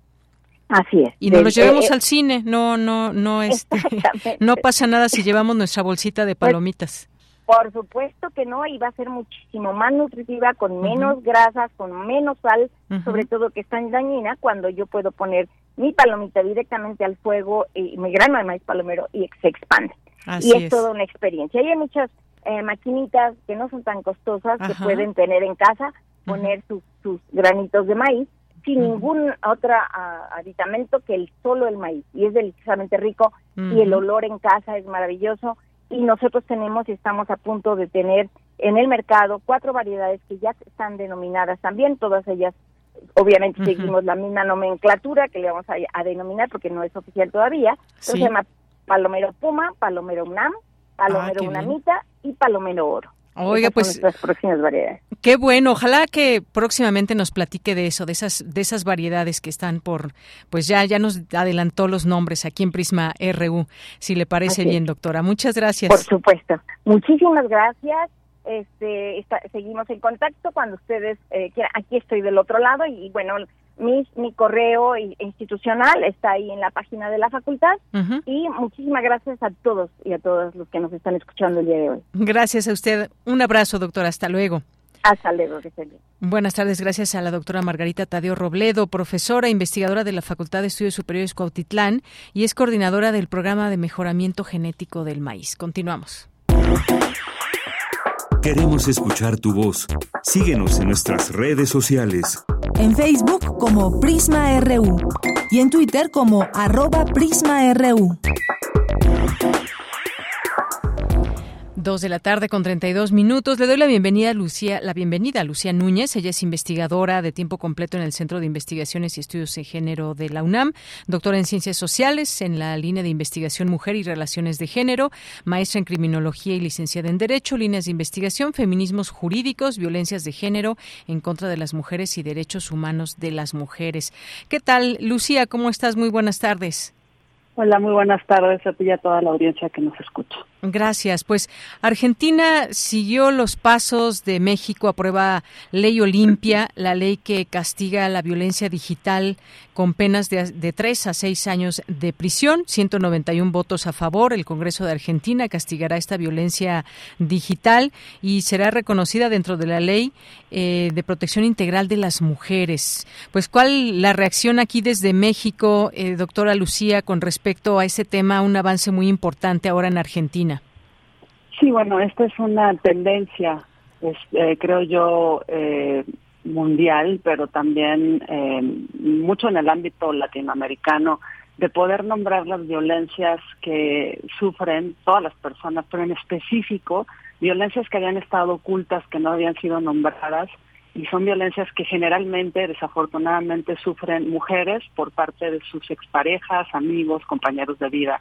Eso es muy muy importante porque ante, anteriormente, aunque había mecanismos para sancionarla penalmente, de repente parece que la ley tiene que decir claramente, ¿no? Y en el caso de materia penal mucho más, eh, eh, de qué se trata la conducta para que se encuadre, de qué se trata, perdón, eh, la conducta prohibida para que una conducta en un hecho real la, la encuadre y se pueda sancionar. Entonces, esto no solamente tiene, es un gran avance porque ya hay una sanción, sino también porque se nombra en, en, este caso en la ley integral de Argentina, que es una ley similar a la que tenemos en México, la ley general de acceso de las mujeres a una vida libre de violencia, y permite enunciar, permite poder comprender con palabras claras qué es lo que nos pasa a las mujeres y poder en ese sentido habilitar varias vías, no solamente las penales, pero una de ellas las penales, para poder sancionar y en ese sentido se emita un mensaje social a partir de la ley de reproche de este tipo de conductas. Yo solamente quiero decir que eh, hay que ser, no, no hay que dejarlo solamente en el tema de las leyes y menos en las leyes penales. No, para mí lo más importante es que se haya nombrado en esta ley general de acceso, pero también creo que hace falta y es necesario en Argentina que lo están haciendo y que en México creo que nos falta mucho por hacer en cuanto a política pública informar a nuestras niñas, niños y adolescentes sobre este tipo de acciones que están sancionadas con pena de cárcel. ¿Por qué? Porque el tipo penal puede resultar de alguna manera como un efecto no deseado en que sancione a eh, menores de edad, eh, ya no se dice menores de edad, niñas, niños y adolescentes, cuando no saben esto es un delito. Porque en México, por ejemplo, todo aquel que, eh, que mediante el uso de tecnologías de la información y comunicación, fíjate, exponga, distribuya, difunda exhiba, transmita, comercialice, oferta, intercambie imágenes o audios o videos reales o simulados con contenido íntimo sexual sin consentimiento de la persona que aparece, sin su aprobación, sin la autorización y que cause un daño emocional o psicológico, pues es acreedor a estas sanciones.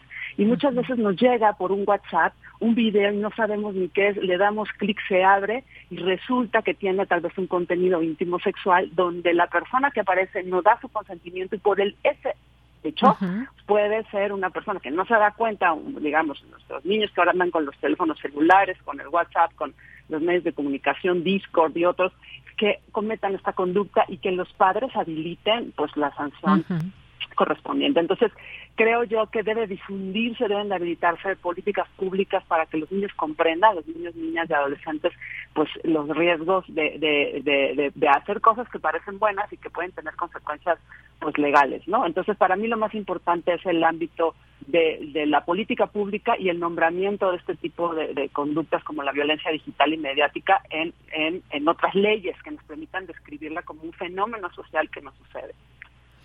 Bien, pues sí, eh, recordar este caso, por supuesto, de Olimpia Coral, que es justamente esa idea de donde nace todo esto aquí en México y luego en Argentina y algunos datos, por ejemplo, en 2022 distintas activistas feministas argentinas en conjunto con Olimpia Coral presentaron su iniciativa en memoria de otra chica Belén, de una chica Belén San Román, una joven de 26 años cuya expareja difundió en internet videos privados para extorsionar y esto ocasionó que ella se quitara la vida. A esto nos puede llevar una situación de este tipo. Qué bueno que ya existe un marco legal en todo esto. Por ejemplo, en México que ya la ley ya es un hecho gracias al trabajo de ella, de Olimpia Coral. Eh, también, eh, pues con Argentina ya son dos países de Latinoamérica que castigan la violencia digital. Ojalá que sea una tendencia, como, como decías, Lucía. Sí, es una tendencia de nombrar varios tipos de violencias, ¿no? Tenemos, por ejemplo, nos faltan muchas, creo que hay que hacer evidentes. eh, yo voy a hacer una puntualización. Me parece que fue un trabajo muy importante, efectivamente, en México de limpiar Coral Melo. Desafortunadamente, las leyes cambian cuando ya se ha cometido una conducta, ¿no? Cuando alguien ha tenido que sufrir, victimizarse, eh, y entonces, pues como dicen, ¿no? En, decimos en México ya, este, eh, eh, ahogado el niño se quiere tapar el el, pozo. el, pozo. Entonces, bueno, así hemos avanzado. Sí es eh, claramente una tendencia mundial de las mujeres que luchan en contra de las violencias que sufrimos, pero también creo que es una victoria de, de la sociedad en general. Olimpia inició esta, esta, esta lucha digamos, esta, el nombrar lo que le había sucedido, eh, eh, interpeló a otras mujeres, pero ha sido una lucha colectiva. Gracias a ella, digamos, en algún sentido se extendió, se, se, aprobó en México, en varios estados, este y, y pero también ella eh, fundó un colectivo, el colectivo Frente Nacional para la Sororidad, y son muchas mujeres, somos muchas mujeres las que estamos empujando ese movimiento de mujeres, el movimiento feminista que ha sido el movimiento, es el movimiento más fuerte, creo yo, en México y en Latinoamérica que ha venido denunciando la violencia, las violencias y las violencias contra las mujeres y también en algunos casos las violencias producto de la desigualdad estructural económica. Bien, pues eh, muchas gracias, gracias por esta, esta, pues este análisis que hacemos luego de que se dio a conocer esta información y sin duda no debemos de pasarla de largo, sino analizarla, centrarnos en todo lo que falta por hacer. Claro que esto es un logro, pero falta todavía mucho por hacer, sobre todo en otras naciones también, y, nunca olvidar ese trabajo que costó que se hiciera una ley, que hubiera este marco y que hoy se pueda sancionar a las personas que lleven a cabo este tipo de prácticas que van en contra de pues los derechos humanos de la persona que en todo caso está involucrada. Muchísimas gracias, Lucía Núñez.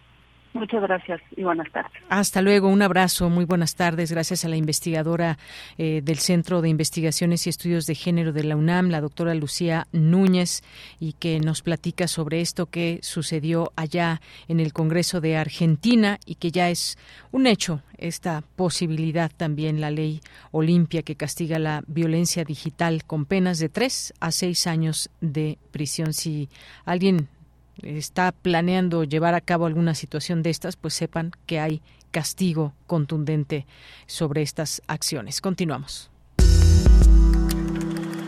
Colaboradores RU. Cine. Bueno, pues ya que la doctora nos platicaba, la doctora Margarita Tadeo, de hacer nuestro propio maíz palomero y pues llevarlo al cine o quedarnos en el cine en casa, pues ahora vamos a ver qué películas nos recomienda Eric Estrada, quien es crítico de cine y director de Cine Garage. Eric, ¿cómo estás? Buenas tardes. Hola, este, estoy muy bien, aquí ya disfrutando del verano. ¿Y ustedes? Pues también a punto de salir ya de vacaciones. Mañana vamos a tener un pequeño receso, lo cual nos da mucho gusto porque pues vamos a poder ver, hacer entre otras cosas, pues ver buen cine, ver películas o lo que nos guste del cine, ¿no? Exactamente. y creo y creo que este la, la oferta es mucho más grande de lo que de lo que solemos pensar.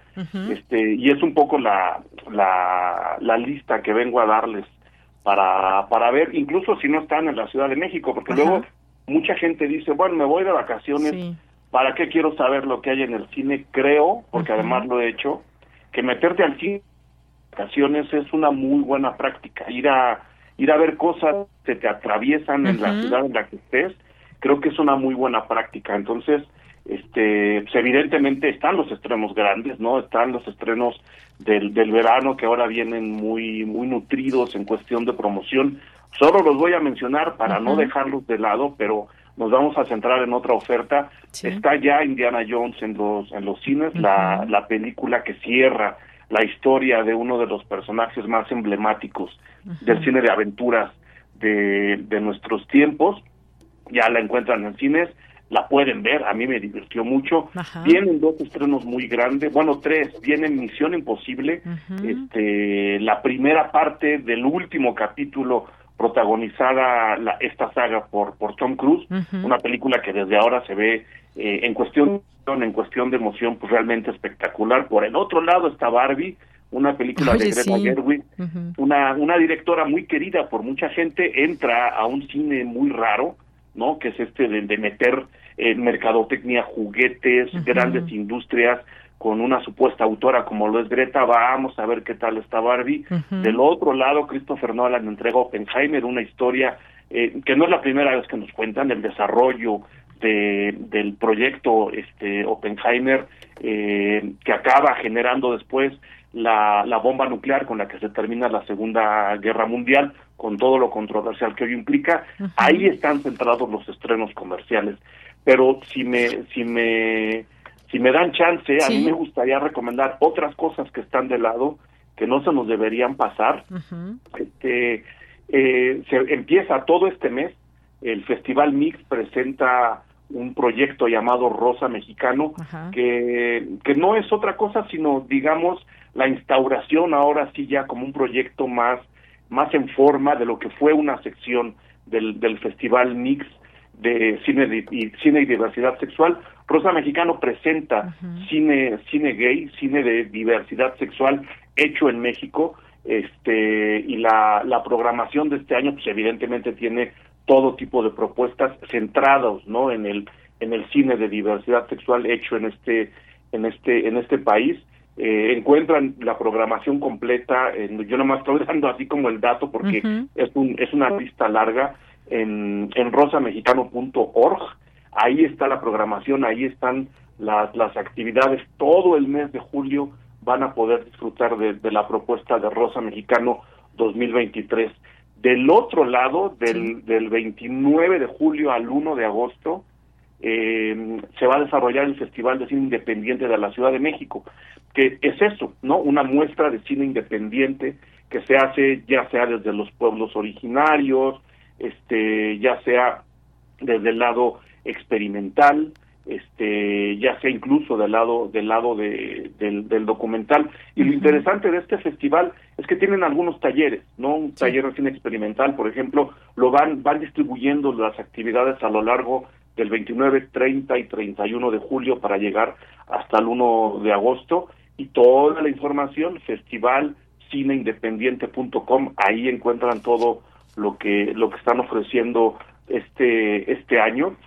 Y lo que te decía si alguien se va de vacaciones a Oaxaca además de que de que se le envidia tremendamente del 28 de julio al 5 de agosto se llena lo que ha llamado este espacio de cine documental Docs Oaxaca que es justo que es justo esto no una muestra de documentales que surge del proyecto DocsMX, uno de los festivales de documental, yo creo, mejor organizados, programados, promovidos, desarrollados que hay en el mundo. Este, el, el DocsMX está extendiendo algunas ramificaciones y creo que la interesante para este verano es la de Docs Oaxaca, que es la primera edición. Si alguien quiere meterse a, a, ver documentales estando en Oaxaca antes de la cena o antes de la comida, yo la verdad recomiendo mucho la programación. Es, es un gran proyecto. Este, del 28 de julio al 5 de agosto es más o menos donde, donde pueden encontrarlo. La información, hay un sitio eh, en Facebook que se llama DocsMX, justo como, como el Festival de Documental, y ahí están luego los enlaces a estas ramificaciones que les digo, en particular a la de a la de Docs Oaxaca de, de, de, este año. Algo todavía más específico que podría sonar muy raro, pero que luego entrega muchas muchas sorpresas.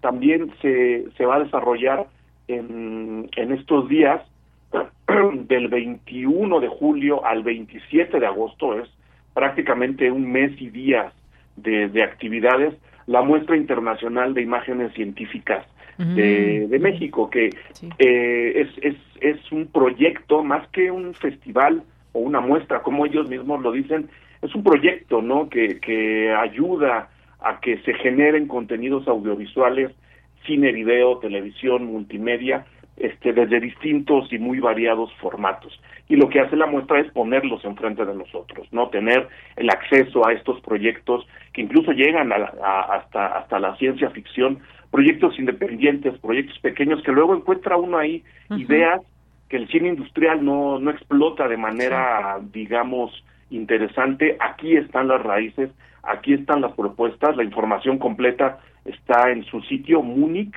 que pues, son las siglas Muestra Internacional de Imágenes Científicas, munich.org, ahí está toda, toda la información. Entonces yo creo que entre julio y agosto hay muchas cosas que ver, sí, empezando en los estrenos comerciales, pero luego entrando a propuestas y a, y a proyectos como, como estos que les, que les traje.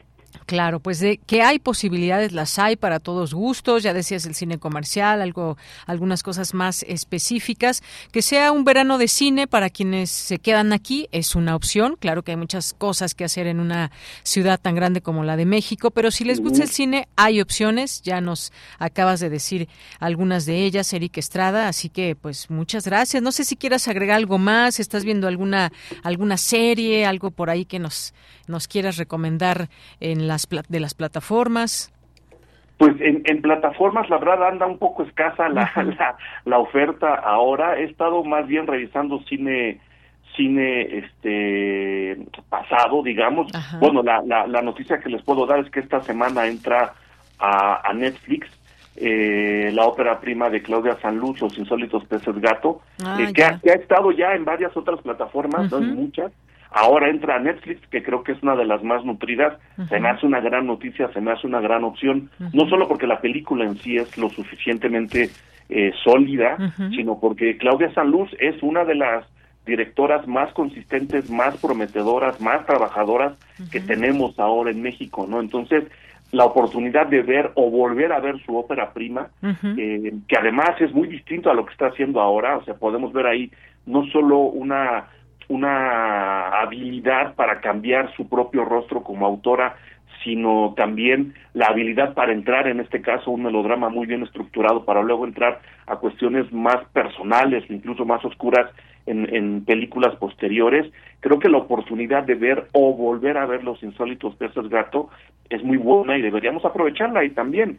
También se vale ver cine en casa si uno está de vacaciones. Un día la tele en el hotel y echarse una película en lugar de, de, salir también una muy buena opción. Esa es la, digamos, la noticia que yo considero grande ahora en cuestión de plataformas, la llegada de los insólitos peces gato a la plataforma Netflix. Muy bien, bueno, pues muchísimas gracias, Eric Estrada. ¿Dónde te seguimos, tus redes sociales? Eric, ¿estás ahí? O ya te nos fuiste al cine, ya se nos fue al cine Eric Estrada. Bueno, pues aquí sus redes sociales arroba mezclilla guarra y también arroba cinegarage, que es director de eh, Cine Garage, Eric Estrada, crítico de cine y director. Bueno, pues nos despedimos de él, se cortó la llamada, algo sucedió, de pronto ahí le dejábamos de escuchar levemente, algo sucedió con la comunicación. Le mandamos un abrazo a Eric Estrada y continuamos. Cultura RU. Bueno, que después de esta entrevista, recuérdenme, tengo algo que informar también, otra invitación, pero por lo pronto nos acompaña ya Edgar Sendejas, director artístico, coreógrafo de la obra a la que nos va a invitar, 18 años como bailarín. ¿Qué tal, Edgar? ¿Cómo estás? Buenas tardes. Hola, buenas tardes. Qué gusto escucharte. Bueno, pues nos tienes una invitación de la Compañía Nacional de Danza. Cuéntanos, por favor. Sí, mira, yo yo soy coreógrafo mexicano que radico en Montreal y esta gran oportunidad de poder regresar a mi país y con una de las mejores compañías de danza en, en nuestro país es para mí un honor y me encantaría que todos pudieran asistir a nuestras funciones, que son en el Palacio de Bellas Artes el viernes 14, el sábado 15 y el domingo 16. Y van a presenciar no solo un estreno de la obra de ella, sino también varias obras de diferentes coreógrafos nacionales e internacionales. La, la obra que, que yo soy parte que soy el coreógrafo con la ayuda de todos los bailarines. Eh, se llama Deja por porque en francés significa ya. Ya, Deja. Y, la, la, llamo así por más que nada por una creencia mía. Es una fuerte creencia que, que nos dice que toda obra o manifestación artística, claro, en mi opinión, es algo que ya existe. Nosotros solo somos el medio o el instrumento para darle vida en este plano físico. Siento que es una obra en donde tanto los bailarines, colaboradores, diseñadores y yo hemos esculpido para darle su forma en esta superficie física. Esa es la obra más o menos de la que un poquito lo que explica esta obra, ¿no? Bien, pues dejamos esta opción ahora que pues vienen vacaciones, muchas personas tienen un poco más de tiempo. Ahí recuerden viernes 14, sábado 15, domingo 16. ¿Cuáles son los horarios, Edgar? Sí, el viernes 14 es a las 8 de la noche, sábado 15 y domingo 16 es a las 5 de la tarde. Ahí en Bellas Artes, recuérdenlo, esta obra de ella en el Palacio de Bellas Artes y que además también eh, con otras cuatro obras de corte contemporáneo es parte del programa 3 de la Compañía Nacional de Danza. ¿Algo más que nos quieras comentar, Edgar? Ah, Sí, yo quisiera nada más mencionar a los coreógrafos que son parte del programa, que es un, es, yo siento que hay para todos, para el gusto de, todo el público. Se presenta una obra de Marco Gioic, de Ixik Galili, de Jacqueline López, Yasmín Barragán y Alan Marín. Siento que, como lo mencioné, va a haber algo para todos. Muy bien, bueno, pues ahí dejamos esta invitación para nuestro público. Muchas gracias de antemano por esta información para el próximo fin de semana ya aparten estas fechas que nos dice Edgar Sendejas, viernes 14, sábado 15, domingo 16, el viernes a las 8, sábado y domingo a las 5 de la tarde y en Bellas Artes. Pues muchas gracias Edgar, recibe un abrazo y mucho éxito en esta, en esta apuesta. Hasta luego. Gracias, hasta luego. Edgar Sendejas es director artístico, es coreógrafo de esta obra, tiene 18 años como bailarín, ya nos platicaba él eh, que radica ya en Montreal y llegar y venir a México y mostrarnos ese talento y pues esta obra que ya también nos hablaba del nombre. Muchas gracias, muchas gracias y dejamos aquí la, la invitación. Tenemos otra invitación antes de despedirnos. Glóbulo, eh, morfología posthumana predigital.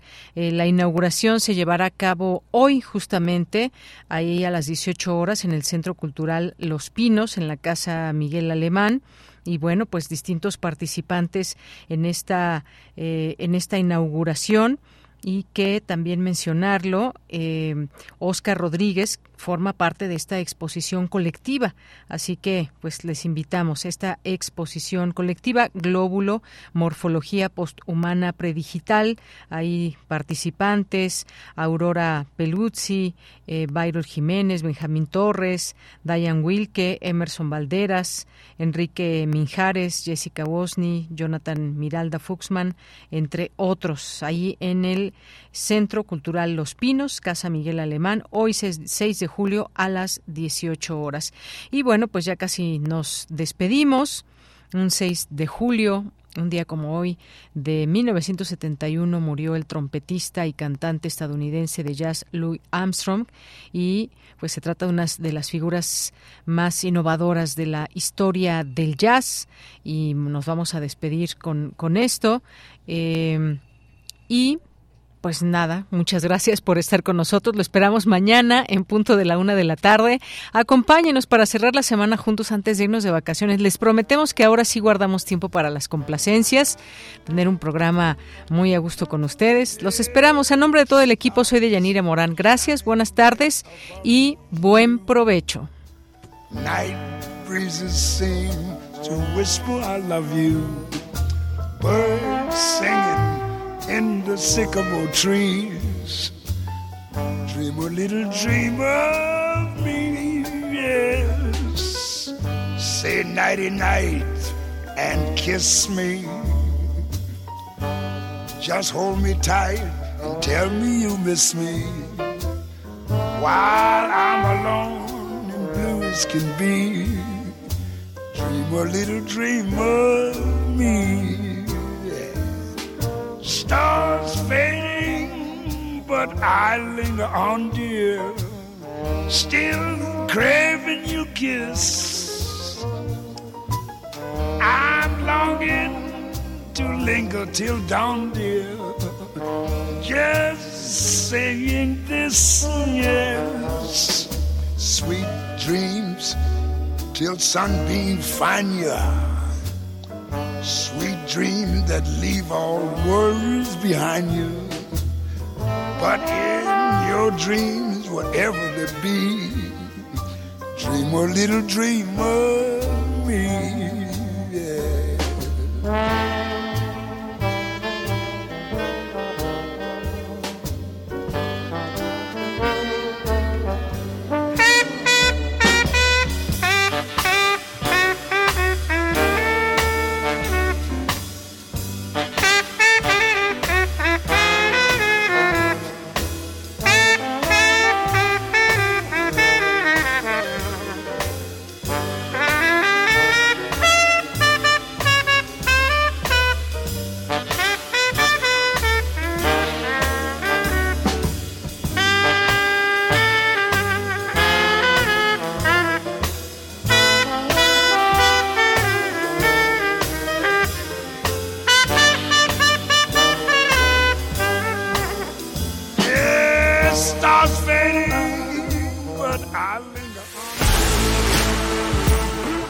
Radio UNAM presentó Prisma RU.